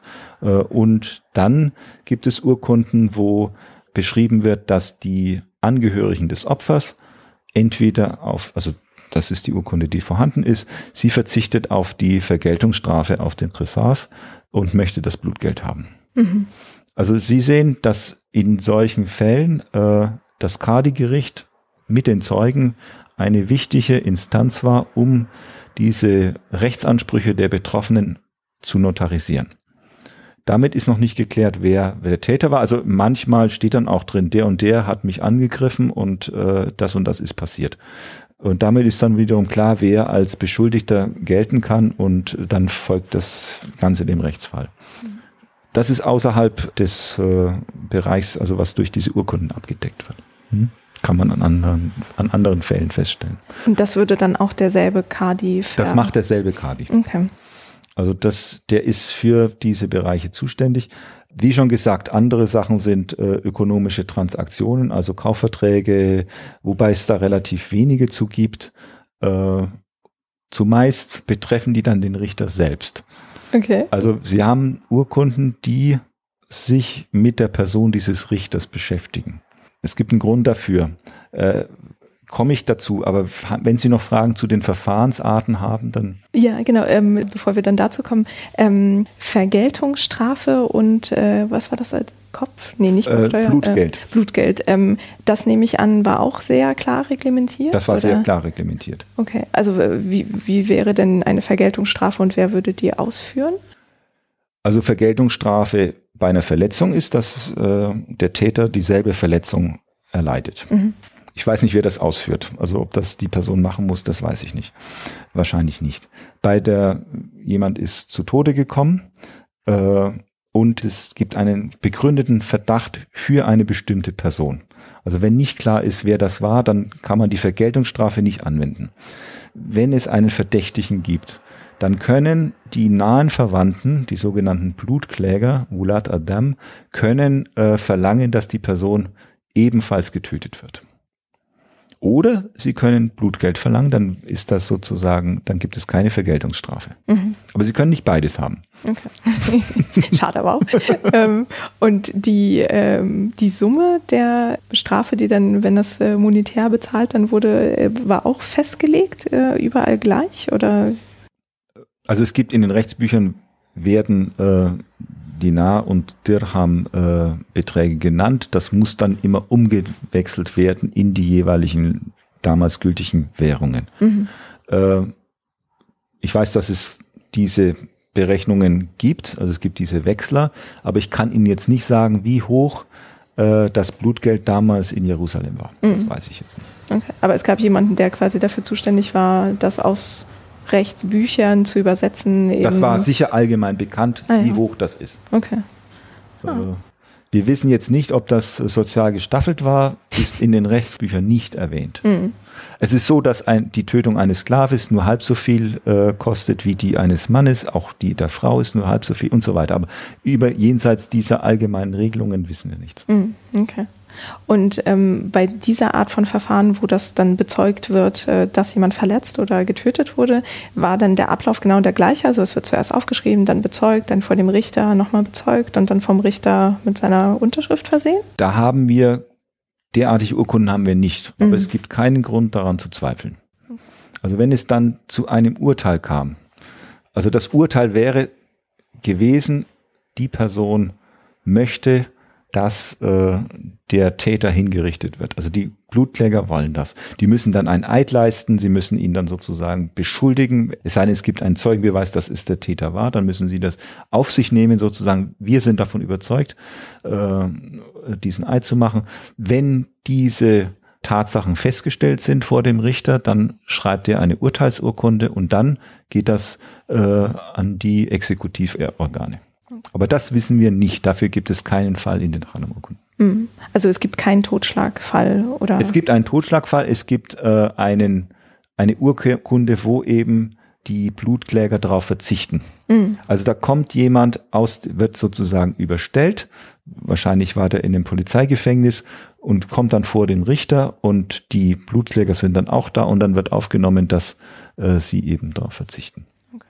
Und das heißt, es hört sich so ein bisschen an, als sei die Rolle des Richters nicht darin gewesen, jetzt irgendwie abzuwägen, was ähm, irgendwie beweisbar oder klar ist, sondern einfach nur zu schauen, gibt es genug ähm, Zeugen und was sagen die und ist das deckungsgleich oder hat er dann noch irgendwie mehr eingegriffen? Äh, das ist eine sehr gute Frage und auch nicht pauschal zu beantworten. Ähm, also er hat in Strafsachen nicht eingegriffen. Also er hat das genommen, was ihm präsentiert wurde. Zumindest äh, soweit wir das sehen können. Mhm. Die Frage ist dann, äh, wie er bewertet, wenn es diesen Verdacht gibt.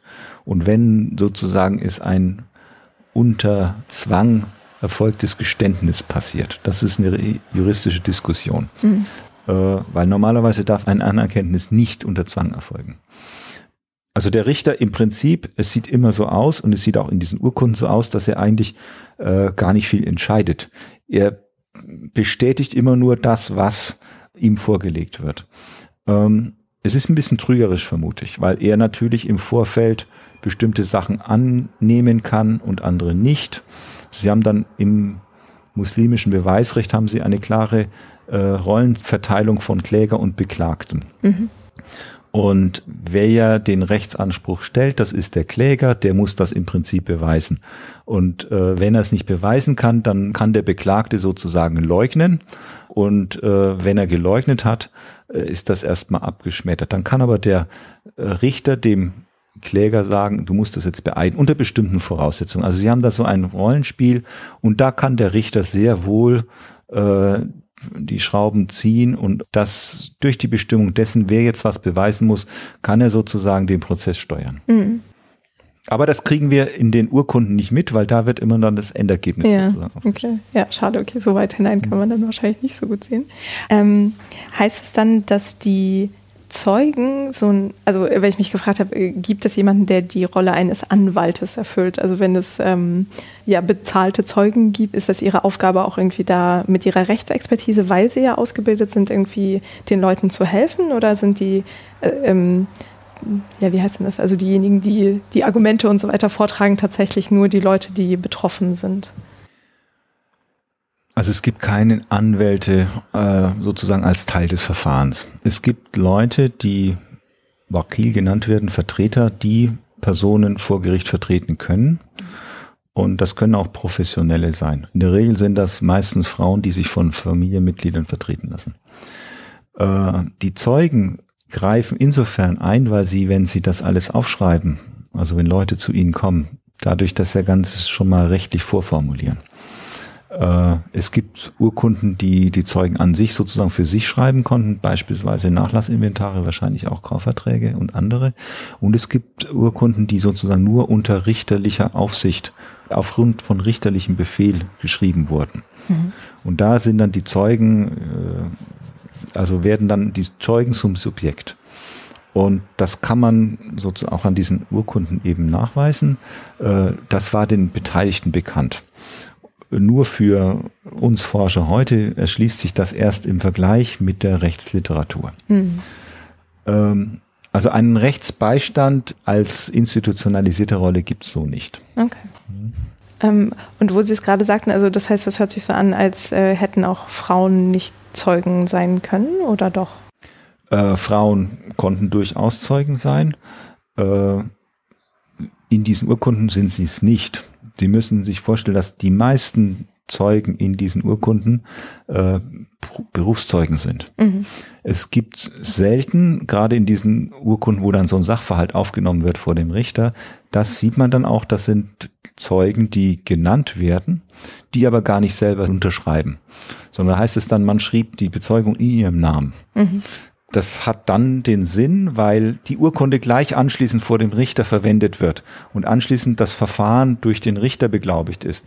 Die Zeugen, die müssen später nicht weiter bezeugen. Das ist sozusagen eingetütet, das ist als Beweis festgehalten. Mhm. Äh, anders als diese professionellen Zeugen, die ja eine Urkunde schreiben, die gegebenenfalls äh, fünf Jahre später wieder vorgelegt werden soll. Mhm. Äh, insofern waren Frauen sicher, wie soll man sagen, die Quelle von Informationen, die auch als Bezeugung eingegangen ist und dann auch sozusagen in diesen Beurkundungen drin steht. Aber sie sind nicht als professionelle Zeugen nachgewiesen. Mm, okay. Das bringt mich noch an einen anderen Punkt, weil das ist häufig ein Argument für die Ungleichheit zwischen den Religionsgemeinschaften. Also ich spreche jetzt nur von mamlukischer Zeit, ähm, weil Nicht-Muslime auch nicht Zeugen sein konnten. Es konnten aber auch viele Muslime keine Berufszeugen sein.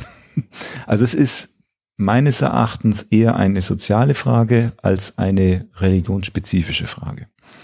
Und äh, Juden und Christen konnten sich an diese professionelle Zeugen wenden und wir haben auch Beispiele von Nachlässen, die von Juden und Christen, äh, also wo Juden und Christen die Erblasser sind. Mhm. Also mit anderen Worten, diese Kadi-Gerichtsbarkeit im 14. Jahrhundert war für alle Bewohner Jerusalems zuständig, mhm, für okay. bestimmte Bereiche. Und mit sozialer Funktion meinen Sie, dass Sie, also die Berufszeugen einfach ausgebildet waren und dementsprechend wussten, wie der Hase quasi läuft am Gericht? Oder, ähm genau, also diese Berufszeugen, die Bedingung war ja an Ehrbarkeit gekoppelt, also diese Adala. Ähm, das heißt also, der Richter konnte sagen, jemand, der einen also einen unregelmäßigen Lebenswandel hat. Es gibt dann so Beschilderungen, was weiß ich, wenn jemand, äh, na gut, wenn jemand trinkt, dann sowieso nicht, wenn jemand Schach spielt zum Beispiel oder also verschiedene, verschiedene Kriterien, das ändert sich auch. Mit anderen Worten, aber also diese Zeugen, die hatten einen, äh, also zumindest nach außen untadlichen Lebenswandel. Ja, mussten sicher auch regelmäßig beten und fasten. Also das spielte eine Rolle. Kann man übrigens jetzt aus der andalusischen äh, Perspektive sehen, dass wenn Zeugen ein gewisses Alter erreicht hatten und die Pilgerfahrt nicht gemacht hatten, dann wurde ihnen das sozusagen angerechnet und dann hatten sie das Problem, dass sie möglicherweise diese Ehrbarkeit verloren.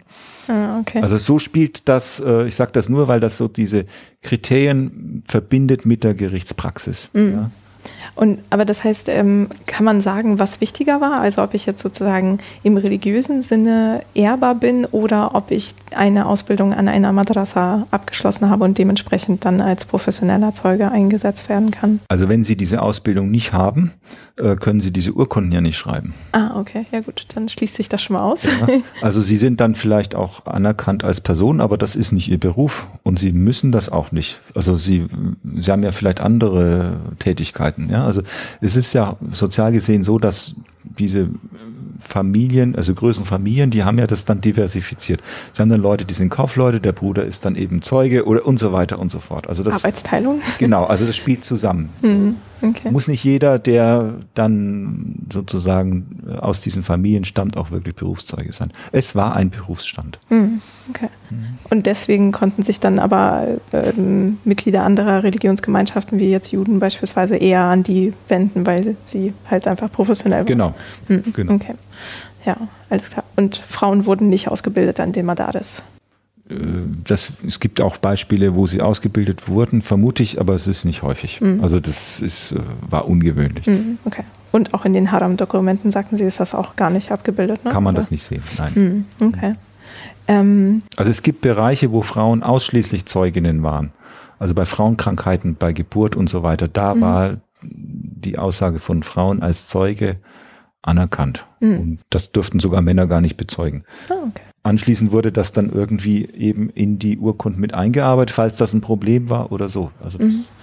kann man dann sehen. Okay. Und ich meine, ich habe auch äh, jetzt, wo wir bei irgendwie Fehlkonzepten oder was man mal so liest, über irgendwelche Rechtspraktiken liest, ähm, ich meine, ich bin irgendwo mal drüber gestolpert, dass sozusagen irgendwie die Aussage einer Frau im islamischen Recht nicht so viel zählt wie. Halb so viel. Halb so viel. Okay, immer. Genau, genau definiert. Okay. Ich habe nur also, halb recht, alles klar. Als, als Zeugin nicht, ja, hm. muss man sagen, weil äh, wenn eine Frau etwas anerkennt, ihre eigene Obligation, also irgendwas, dann gilt das vollständig. Also mhm. sie ist vollständiges Rechtssubjekt. Sie kann auch Verträge schließen. Äh, bei Heiratsverträgen ist das nochmal eine besondere Konstellation. Da braucht sie einen Wali, also jemand, der ihr sozusagen dann die Hand führt. Äh, aber bei Kaufverträgen und so ist sie normale Vertragspartnerin. Mhm, okay. Das heißt, sie kann den Vertrag selber schließen, aber die Bezeugung dessen müsste durch Männer passieren. Ja, aber das macht ihr Mann auch. Also der ah, ja, okay. kann ja auch nicht seinen eigenen Vertrag bezeugen. Mhm, okay. Also ja. Also von daher ist da kein Unterschied dann. Ja, ja. okay. Ähm, ja, vielleicht können wir äh, jetzt mal zu dem Bereich, wo Sie vorhin meinten, so es gibt äh, diese Kaufverträge, die irgendwie mit dem Richter selber zusammenhängen. Ähm, was war da los? Ähm, also da stellt sich die Frage, warum wurden diese Urkunden erhalten? Ja, weil, wie schon gesagt, das sind Urkunden, die aus dem Leben gerissen sind äh, und die irgendwann mal gesammelt wurden und dann vergessen wurden. Die ganzen Haram-Dokumente? Die ganzen haram mhm. Das sind keine Register, also es ist sozusagen etwas, was irgendwann mal nach 20, 30 Jahren auch völlig wertlos war als Papier, sagen wir mal so. Und wie schon gesagt, es gibt einige der Urkunden, die betreffen den Richter selber. Und äh, ich habe dann mich natürlich nach den Gründen gefragt. Und es gibt eine schlüssige Erklärung und die besteht darin, dass dieser Richter der Korruption angeklagt war.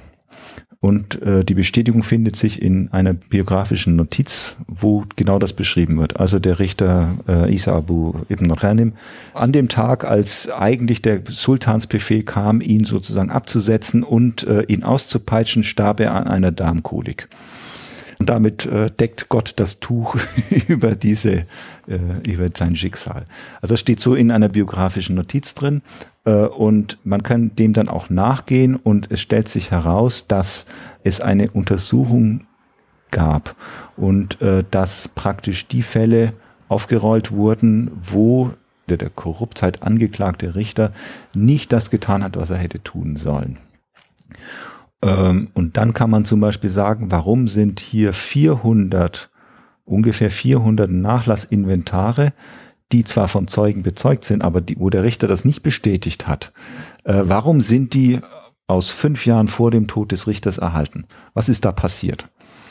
Äh, ein Teil der Antwort besteht darin, es gibt ein kleines Papierstückchen, wo jemand sich beklagt, dass der Richter eine äh, letztendliche testamentarische Verfügung nur gegen die Bezahlung von 200 Dirham aufnimmt. Mhm. Also mit anderen Worten, Sie haben hier Urkunden, die im Prozess stecken geblieben sind, äh, vermutlich weil der Richter das Geld nicht bekommen hat, was er haben wollte und man anschließend auch versucht hat zu rekonstituieren, welche Vermögensverhältnisse hat er denn?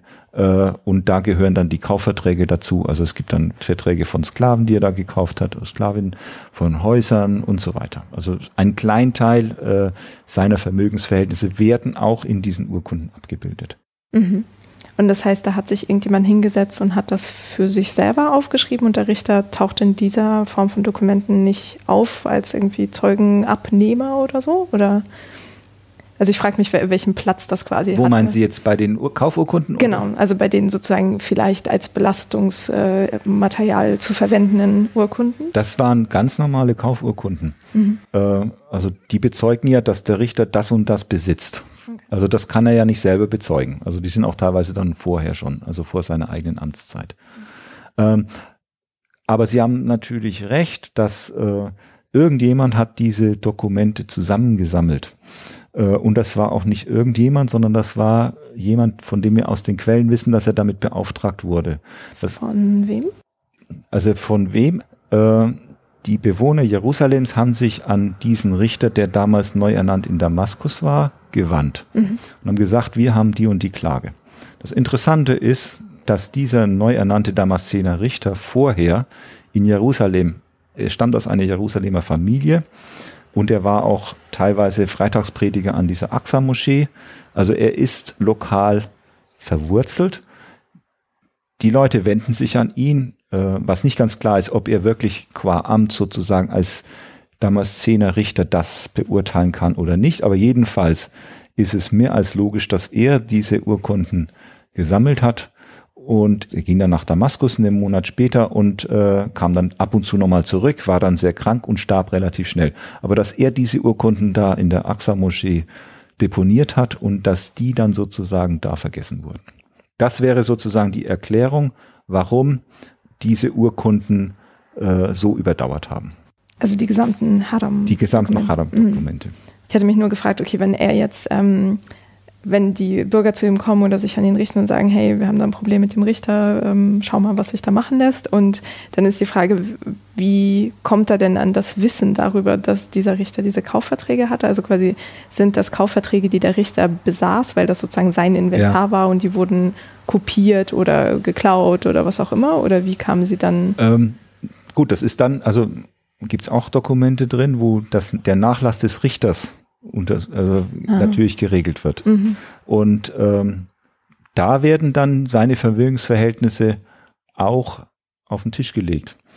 Und das ist jetzt die Frage, ähm, das wissen wir jetzt nicht, aber aus anderen Fällen wissen wir, dass teilweise dann unrechtmäßiges Gut äh, sozusagen konfisziert wird und äh, ob das dann wirklich an die Betroffenen zurückerstattet wird, das ist dann von Fall zu Fall vermutlich abhängig, mhm. je nachdem, wie man das nachweisen kann.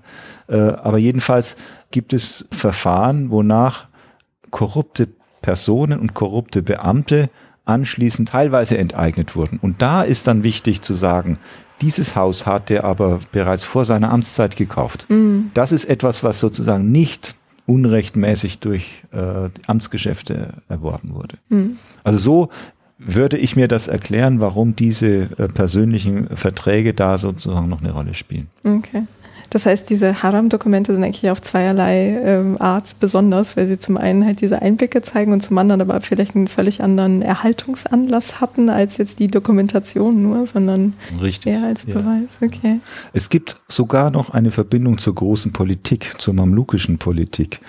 Äh, und das ist die Tatsache, dass ein hoher Staatsbeamter, der Major Domus des Sultans mit dem Namen Mahmud, äh, wurde ein Jahr später der Korruption verdächtigt, seine Ämter enthoben und ist ein Jahr später im Gefängnis gestorben. Also es war insgesamt zwei Jahre nach dem Tod von diesem Richter hier. Mhm. Und das Interessante ist, dass dieser Mahmoud, Ustada Mahmoud, in einigen dieser Urkunden vorkommt. Mhm. Und man kann sogar nachweisen, also das ist, steht da drin, äh, dass praktisch der Richter, also in Jerusalem, Nachlässe so verwaltet hat, beziehungsweise äh, Leuten bestimmte Eigentumsrechte oder bestimmte Verfügungen abgesprochen hat und äh, dass Teile dieses Nachlasses dann auf richterlichen Befehl mit der Anordnung des Ustadar nach Ägypten geschafft wurden. So hat das also, Sie haben dann einen Einblick, wie funktioniert Korruption auf hoher Ebene. Ja. ja? Äh, natürlich ist das auch nur ein Schlaglicht, aber das zeigt dann eben, wie man das gemacht hat und zwar, und das ist das Interessante, in Rahmen einer Scheinlegalität. Mhm. Das ist also nicht so, dass man da mit der Brachialgewalt irgendwelche Sachen konfisziert hat. Man hat sie konfisziert oder man hat beschlossen, dass das und das nicht gilt. Äh, und deswegen kann man das, salopp gesagt, unter den Nagel reißen. Mhm. Also es gibt da ein ganz gutes Beispiel. Äh, Erbschaft eines jungen Mannes, dessen Vater war Oberrichter. Und dieser junge Mann hat eine Verfügung gemacht, dass er seine Sklaven freilässt. Nach seinem Tod oder? Nach seinem Tod. Mhm. Und das wurde alles nach seinem Tod dann gegeben. Wir haben da drei Varianten dieser Schilderung des Falles. Und der Richter, also dieser bestimmte Richter, sagt, dieses Vermächtnis ist gültig in Bezug auf dessen, was er für die äh, Juristen gibt. Also es gibt dann diese, die Bedürftigen an Gottes, den hat er einen Teil gestiftet. Aber was die Sklavenfreilassung angeht, die ist ungültig, weil er nicht äh, urteilsfähig ist und so weiter. Und dann in diesen Urkunden steht dann eben drin, wie diese Sklaven verkauft werden. Einer, der flüchtet nach Aleppo, ist sozusagen außerhalb der Reichweite. Aber da sehen Sie, wie sozusagen eine Gerichtsentscheidung äh, dazu führt, dass ja einerseits der Wille des Erblassers nicht äh, erfolgt wird, wie dann dadurch natürlich, wenn diese Sklaven verkauft werden, ist mehr Geld da. Das Geld wird dann wiederum nach äh, Ägypten transferiert. Mhm. Ähm, also Sie haben da so Einblicke in, äh, in die Art, wie man sich da äh, verhalten konnte als korrupter Richter. Ja, aber das heißt, er müsste ja nicht nur gesagt haben, äh, das gilt nicht, sondern die Gewinne aus dem Verkauf dieser nicht freizulassenen Sklaven geht dann an A, BC oder? Die geht erstmal an die Erben und dann ist die Frage, wer ist Erbe und dann mhm. teilweise Staatskasse. So, so läuft das. Ah, okay. Und also so er, kam das dann nach Ägypten genau. Er muss, ah, okay. er muss weiter dann gar nichts machen. Mhm. Ja. Und ähm, die Zeugen an und für sich haben vermutlich gewusst, dass das nicht ganz koscher ist und so weiter. Aber sie haben jetzt nicht, also die Rechtmäßigkeit der Vorgänge an sich, äh, also der Prozedur, die war sozusagen nicht in Frage gestellt. Ja. Mhm. Also das heißt, es war schon durchaus im Rechtssystem abgebildet, dass der Richter sagen kann, nee, ähm, ich nehme das hier nicht ja, an. Genau. Okay, aber dann hat man Wege gefunden, sich dann dagegen zu genau, wehren. Genau. Okay. Und die Tatsache, dass ähm, in diesem biografischen Lexikon äh, oder wo auch immer dieser Verweis war, mit mhm. dem, ähm, dass er hätte abgesetzt und ausgepeitscht werden sollen, das wäre eine sozusagen eine Lehrbuchbestrafung für jemanden, der korrupt war? Oder ähm, also kann man daraus ziehen, dass das auch nach dem geltenden Recht war oder war das einfach nur so eine politische Bestrafung? Also das stand dem Sultan offen, der konnte das machen. Er konnte auch äh, Leute rechtmäßig absetzen und einsetzen. Das gibt's häufiger. Die Bestrafung bedeutet, dass, äh, also das ist jetzt ja noch keine Verurteilung, aber das ist sozusagen eine obrigkeitliche ähm, ja, Gerichtsbarkeit kann man, weiß ich jetzt nicht, ob man das so sagen kann, aber es ist eine Strafe, die sozusagen vom Sultan äh, erlassen wird und dann eben durchgeführt wird. Mhm. Und das wäre dann sozusagen ein Hinweis darauf, dass äh, die Korruption offensichtlich ist, ja. Ja, okay.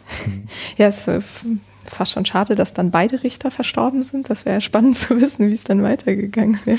Naja, wenn, also der, der zweite Richter ist eben dann auch verstorben, relativ schnell.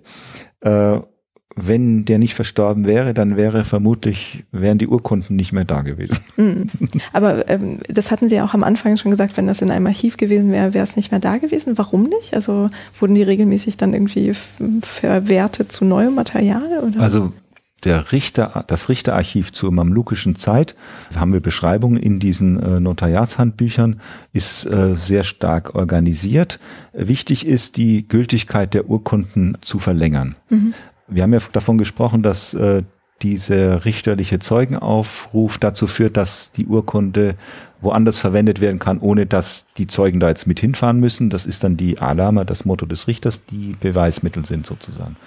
Und äh, ein Urteil muss immer wieder bestätigt werden. Wenn es das nicht tut, zur damaligen Zeit, wenn, wenn die Zeugen dann auch schon nicht mehr am Leben sind, äh, also gibt es die Beschreibung, dass der Richter in seinem Archiv diese ganzen Urteilsurkunden haben muss. Und wenn er neu ernannt wird, dann guckt er sich durch, wer von den Gerichtszeugen, wer lebt denn noch? Und wenn also nur noch zwei leben von den vieren, dann muss es eine neue Bezeugung geben. Mhm. Und so wird das systematisch äh, verlängert bei wichtigen Urteilsurkunden. Okay. Und die Urkunde Haram, die sind ja gar keine Urteilsurkunden, die meisten. Also es gibt einige äh, Immobilienkäufe, sonst wüssten wir das nicht. Und deswegen wären die irgendwann mal ausgesondert gewesen. Okay, also ausgesondert im Sinne von, man es belässt das Papier und beschreibt das mit irgendwas Neuem. Genau, oder? genau. Ah, also das okay. ist Altpapier dann. Ja. ja. Ah, das, okay, in dreifacher Hinsicht sind die Haram-Dokumente super. ähm, und woran, also die Frequenz, mit der man die Überprüfung durchführen musste, wo, war die festgelegt? Die war nicht festgelegt. Die war, also es gibt Beispiele, das sind so ein paar Jahre Unterschied und manchmal sind es mehr oder manchmal weniger. Äh, manchmal ist es auch so, dass Richter anderer Rechtsschulen, die dann bezeugen. Das wissen wir alles nicht mehr nur aus den Haram-Urkunden, sondern auch aus anderen äh, Urkunden, äh, vor allem aus Kairo. Und äh, also es gibt keine feste Regel. Ja, aber es wurde periodisch gemacht. Mhm. Wichtig war das vor allem für Waqf-Urkunden. Äh, die Stiftungsurkunden. Die Stiftungsurkunden, weil die ja auch teilweise über Jahrhunderte gültig waren. Mhm. Ja. Und da gibt es ein Beispiel aus dem osmanischen Sigil, wo dann die mamlukischen äh, Bestätigungen der Urteile wieder aufgenommen wird. Ja. So, das ist sozusagen damit äh, dokumentiert. Mhm. Und das war über Jahrhunderte gültig, weil so viel Kapital in die Stiftung gesteckt wurde, dass es so lange hielt? Oder war äh, das? Teilweise ja. Mhm. Also das Beispiel, das ich da im Auge habe, das ist äh, die Stiftung von Saladin, also der Eroberer von Jerusalem, der in Jerusalem eine bestimmte Chanka, also wie soll man sagen, ein Refugium für Sufis äh, stiftet. Mhm. Chanka Salihia. Und diese Urkunde wurde, also da gab es so viel Kapital, dass das Ganze Sinn machte, das zu erneuern. Mhm. Okay. Ja. Ah, das, okay, das war auch ein Aspekt, der mir auch nicht bekannt war, dass es diese Verwertung ja. gibt. Würde erklären, warum man nicht so furchtbar oft Dokumente findet. Genau, richtig. ähm, ja, da sind wir ja schon bei diesem äh, Quellen, ja, die materiellen Bezeugnisse sozusagen und nicht nur die Inhalte, die sie abbilden. Ähm, kann man denn jetzt so im Rahmen der Studie Ihres Buches, aber auch darüber hinaus irgendwie sagen, dass man jetzt mit Hilfe des Materials das Bild vom islamischen Recht äh, oder Rechtswesen aus den Chroniken oder bibliografischen äh, Lexika hat, ähm, biografischen, ähm, dass man das irgendwie ergänzen kann und jetzt irgendwie neue Einsichten hat. Ähm. Ja, also ich würde sagen, man ist erstmal jetzt in der Lage zu sehen, wie funktioniert der islamisches Recht in der Praxis. Die äh, erzählenden Quellen geben ja sozusagen nur den äußeren Rahmen dar. Äh, und hier sehen wir, die Verschränkung dessen, was der Richter und seine Zeugen tun, mit äh, der Theorie des Rechts, also mit den materiellen Rechtshandbüchern. Und äh, man kann daran auch, es gibt ja andere Urkundenbeispiele, sowohl aus dem Mamlukischen Reich als auch dann aus der islamischen Welt verteilt, früher und später. Äh, man kann sozusagen diese Erkenntnis aus der Art der mamlukischen Gerichtspraxis als Matrix lesen, was haben denn die zu anderen Zeiten gemacht. Mhm. Und dann sieht man, bestimmte Elemente sind ähnlich, bestimmtes ist anders und so hat man die Möglichkeit, ein weiter ausgreifendes Bild von der islamischen Rechtspraxis zu kriegen. Mhm. Und dann stellt man eben auch fest, dass es da Strukturmerkmale gibt, die gleich sind. Und das wäre dann ein Argument zu sagen, es ist nicht in erster Linie ein obrigkeitliches Recht. Also die politischen Grenzen spielen eine Rolle, aber sie sind, äh, was so die, die Prozeduren und so weiter angeht, sind sie eigentlich nicht entscheidend. Ja, äh, und sie haben dann das Bild einer islamischen Rechtstradition, die sich dadurch äh, nicht nur als eine Theorie äußert, sondern die wirklich auch das Leben der Menschen bestimmt. Ich habe so lange auf diesen Nachlassinventaren herumgeritten. Aber das ist natürlich der Punkt, wo jeder erwachsene Mensch, wir wissen nicht, ob Kinder da beteiligt waren, vermutlich nicht, aber jeder erwachsene Mensch, wenn er starb in diesem Mamlukenreich, war damit konfrontiert und mit dem Kali-Gericht, also mit den Erbschaftsangelegenheiten. Das heißt also, dass für die Leute war das eine feste Konstante in ihrem Rechtsleben. Das ist wie bei uns. Wir sind auch nicht immer, wir laufen auch nicht immer zu Gericht. Das ist eine Sache, die, mit denen wollen wir möglicherweise auch nichts zu tun haben und so weiter. Aber es gibt Momente im Leben, wo wir damit konfrontiert sind. Und äh, das war eine Institution, die bekannt war, legitimiert war durch den in Anführungszeichen heiligen Charakter des Juristenrechts. Äh, und das war vermutlich gesellschaftlicher Kit. Also für mich ist das äh, ein Hinweis darauf, äh, wie islamische Gesellschaften im Mittelalter funktionierten. Also ein Teilaspekt, der sehr wichtig war. Und dadurch, dass man jetzt sagen kann, äh, das ist nicht nur Theorie, ändert sich unsere Sichtweise auf das Recht an sich, aber auch auf seine Funktion innerhalb von Gesellschaften. Mhm. Und das heißt, man sieht das jetzt nicht mehr als so ein lebensfernes Konstrukt an, sondern halt so ein im Alltag verwurzeltes an? Würde ich so sehen, ja. Mhm. Und äh, also im Alltag verwurzelt, erklärt auch die Rolle der Rechtsgelehrten oder der Religionsgelehrten im Allgemeinen als die Klasse von Leuten, die dieses Recht tragen. Ja. Mhm. ja.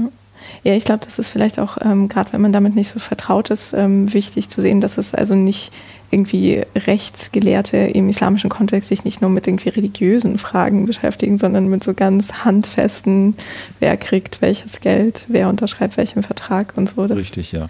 Also man muss wahrscheinlich stärker darauf achten, auf die Unterscheidung zwischen Fakir, Rechtsgelehrter, und Alim oder Fukaha und Ulama, also Religionsgelehrte. Also es gibt eben auch Leute, die Religionsgelehrte sind, die jetzt keine Juristen sind. Mhm. Ja, wobei die Ausbildung ja sehr ähnlich ist und so weiter. Äh, oder auch Leute, die zwar eine juristische Bildung haben, aber das auch nicht weiter anwenden und so. Ja, also nicht, nicht zum Beruf gemacht haben, sagen wir mal so. Mhm. Das heißt auch, dass, äh, was Sie vorher meinten, mit diesem, dass der Rechtsdiskurs so ein bisschen für sich dann war, ähm, heißt das, dass da auch dann Religionsgelehrte auch nicht so furchtbar viel eingegriffen haben und umgekehrt? Oder hat man da so manchmal Beispiele dafür, dass äh, sich das überschneidet? Naja, Religionsgelehrte waren äh, ja auch Rechtsgelehrte. Also okay, also es überschneidet sich von vornherein. Es, es, es überschneidet sich personell und äh, aber es, ich meine, das ist eine der großen Fragen: Ist islamisches Recht Religion oder ist es vor allem Recht? Und äh, also aufgrund dieser Haram-Urkunden sieht man eine ganz klare rechtliche Komponente. Also, äh, und da geht es eben nicht um religiöse Wahrheit, da geht es nicht um Glaubensüberzeugung, sondern da geht es um die Feststellung von Rechtsansprüchen. Äh, und das wird auch in der Theorie klar voneinander getrennt. Also der Richter, der urteilt immer das Äußerliche und äh, berührt nicht das Innere der Motivation seines Gegenübers, weil er die nicht kennt.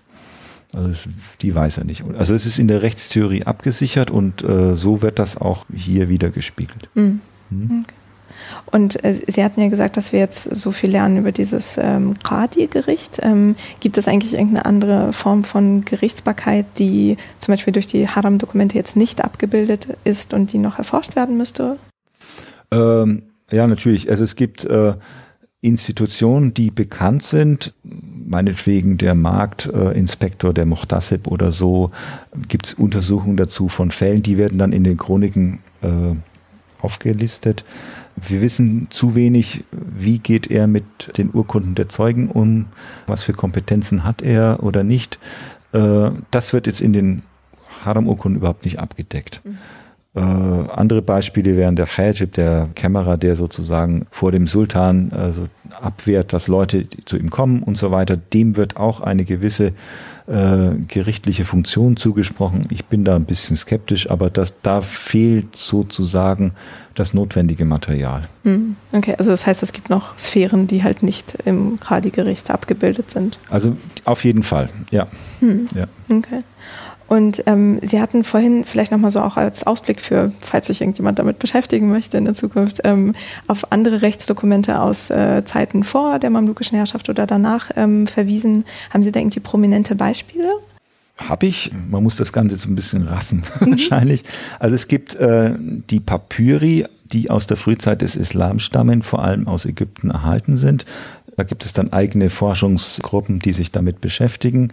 Eine andere wichtige Dokumentation sind die Genießer-Urkunden aus fatimitischer Zeit, 11. bis äh, 12. Jahrhundert, vor allem 11. Jahrhundert, äh, aus Kairo, der Genießer von Kairo. Sie haben beispielsweise äh, Urkunden aus Aserbaidschan, die aus diesem Safavitenschrein stammen, aus dem 12. und 13. Jahrhundert. Sie haben dann auch so kleinere Textkorpi aus Zentralasien oder aus Khorasan aus der Frühzeit. Also es gibt da eine Vielzahl von einigen Einzelstücken, die bestimmte Aspekte des Rechts beschreiben. Mhm. Und gibt es irgendwie Bestrebungen, vielleicht auch am, äh, an Ihrem Institut, dass ähm, irgendwie so ein bisschen zu sammeln, dass man so ein bisschen ein, also einen größeren über Ägypten oder äh, Jerusalem hinausgehenden Kontext sich erschließen kann? Das haben wir gemacht. Wir haben dann äh, von der EOC, also von dem European Research Council finanziertes Projekt äh, Islamic Law Materialized durchgeführt zwischen 2009 und 2013, wo wir diese ganzen Rechtsurkunden, die wir finden konnten, sozusagen in eine Datenbank eingegeben haben äh, hat eine ganz bestimmte Art, Texte aufzusplitten, damit man das gut vergleichen kann. Äh, Comparing Arabic Legal Texts heißt das kalt. Äh, und da haben wir so einen Korpus geschaffen von Urkunden, die man miteinander vergleichen kann. Und äh, das haben wir auch gemacht. Das ist etwas, womit ich zurzeit auch arbeite. Ich versuche sozusagen, äh, die Lehren aus diesem Gesamtkorpus zu ziehen, was eben die Entwicklung islamischen Rechts angeht. Mhm.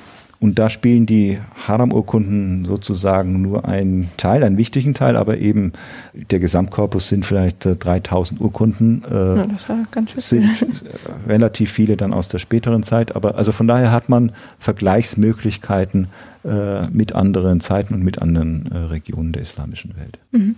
Und das ist auch irgendwie online zugänglich oder ist das erstmal noch äh, geschlossen? Also zurzeit ist es noch geschlossen. Also es gibt ein Internetportal, wo äh, wir 200 Urkunden sozusagen öffentlich gemacht haben. Das ist jetzt aber nicht dieses Forschungsinstrument zum Vergleich der anderen Urkunden, aber auf diesem bereits zugänglichen können Sie ein arabisches Wort eingeben, dann finden Sie die entsprechenden Urkunden dazu. Mhm. Äh, das andere wird dann sozusagen, da werden wir unsere Nähkästchen öffnen. Also da werden wir die Art, wie wir das Ganze gemacht haben, äh, auch wie wir diese Haram-Urkunden relativ schnell lesen konnten, wird dann sozusagen dann anschließend äh, klarer. Mhm.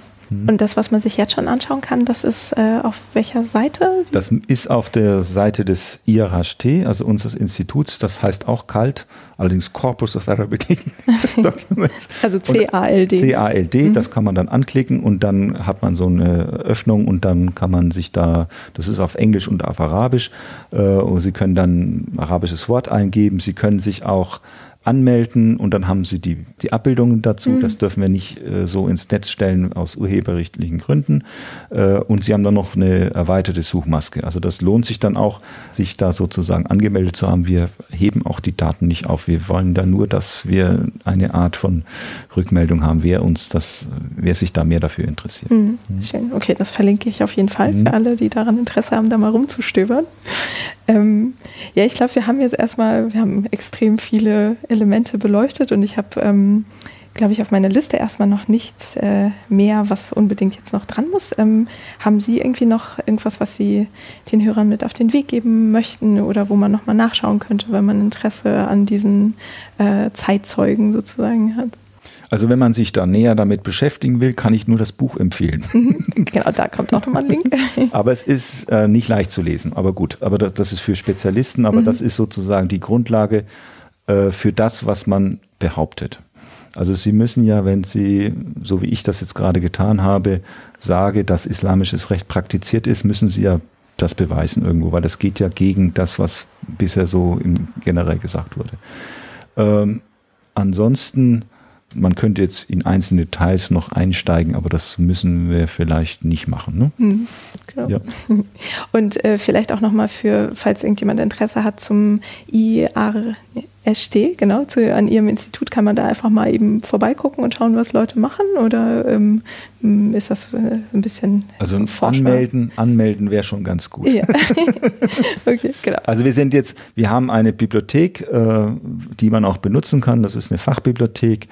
Und äh, da musste man sich anmelden, aber das wäre durchaus machbar. Also mhm. wer sich dafür interessiert, Ahlan wa sahlan. genau, herzlich willkommen. Mhm. Genau, ja, schön. Also das heißt, wer auch immer in Paris ist und ein paar Stündchen Zeit hat, kann da mal hin.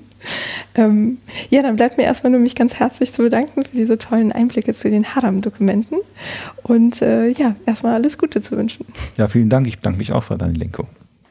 Tschüss.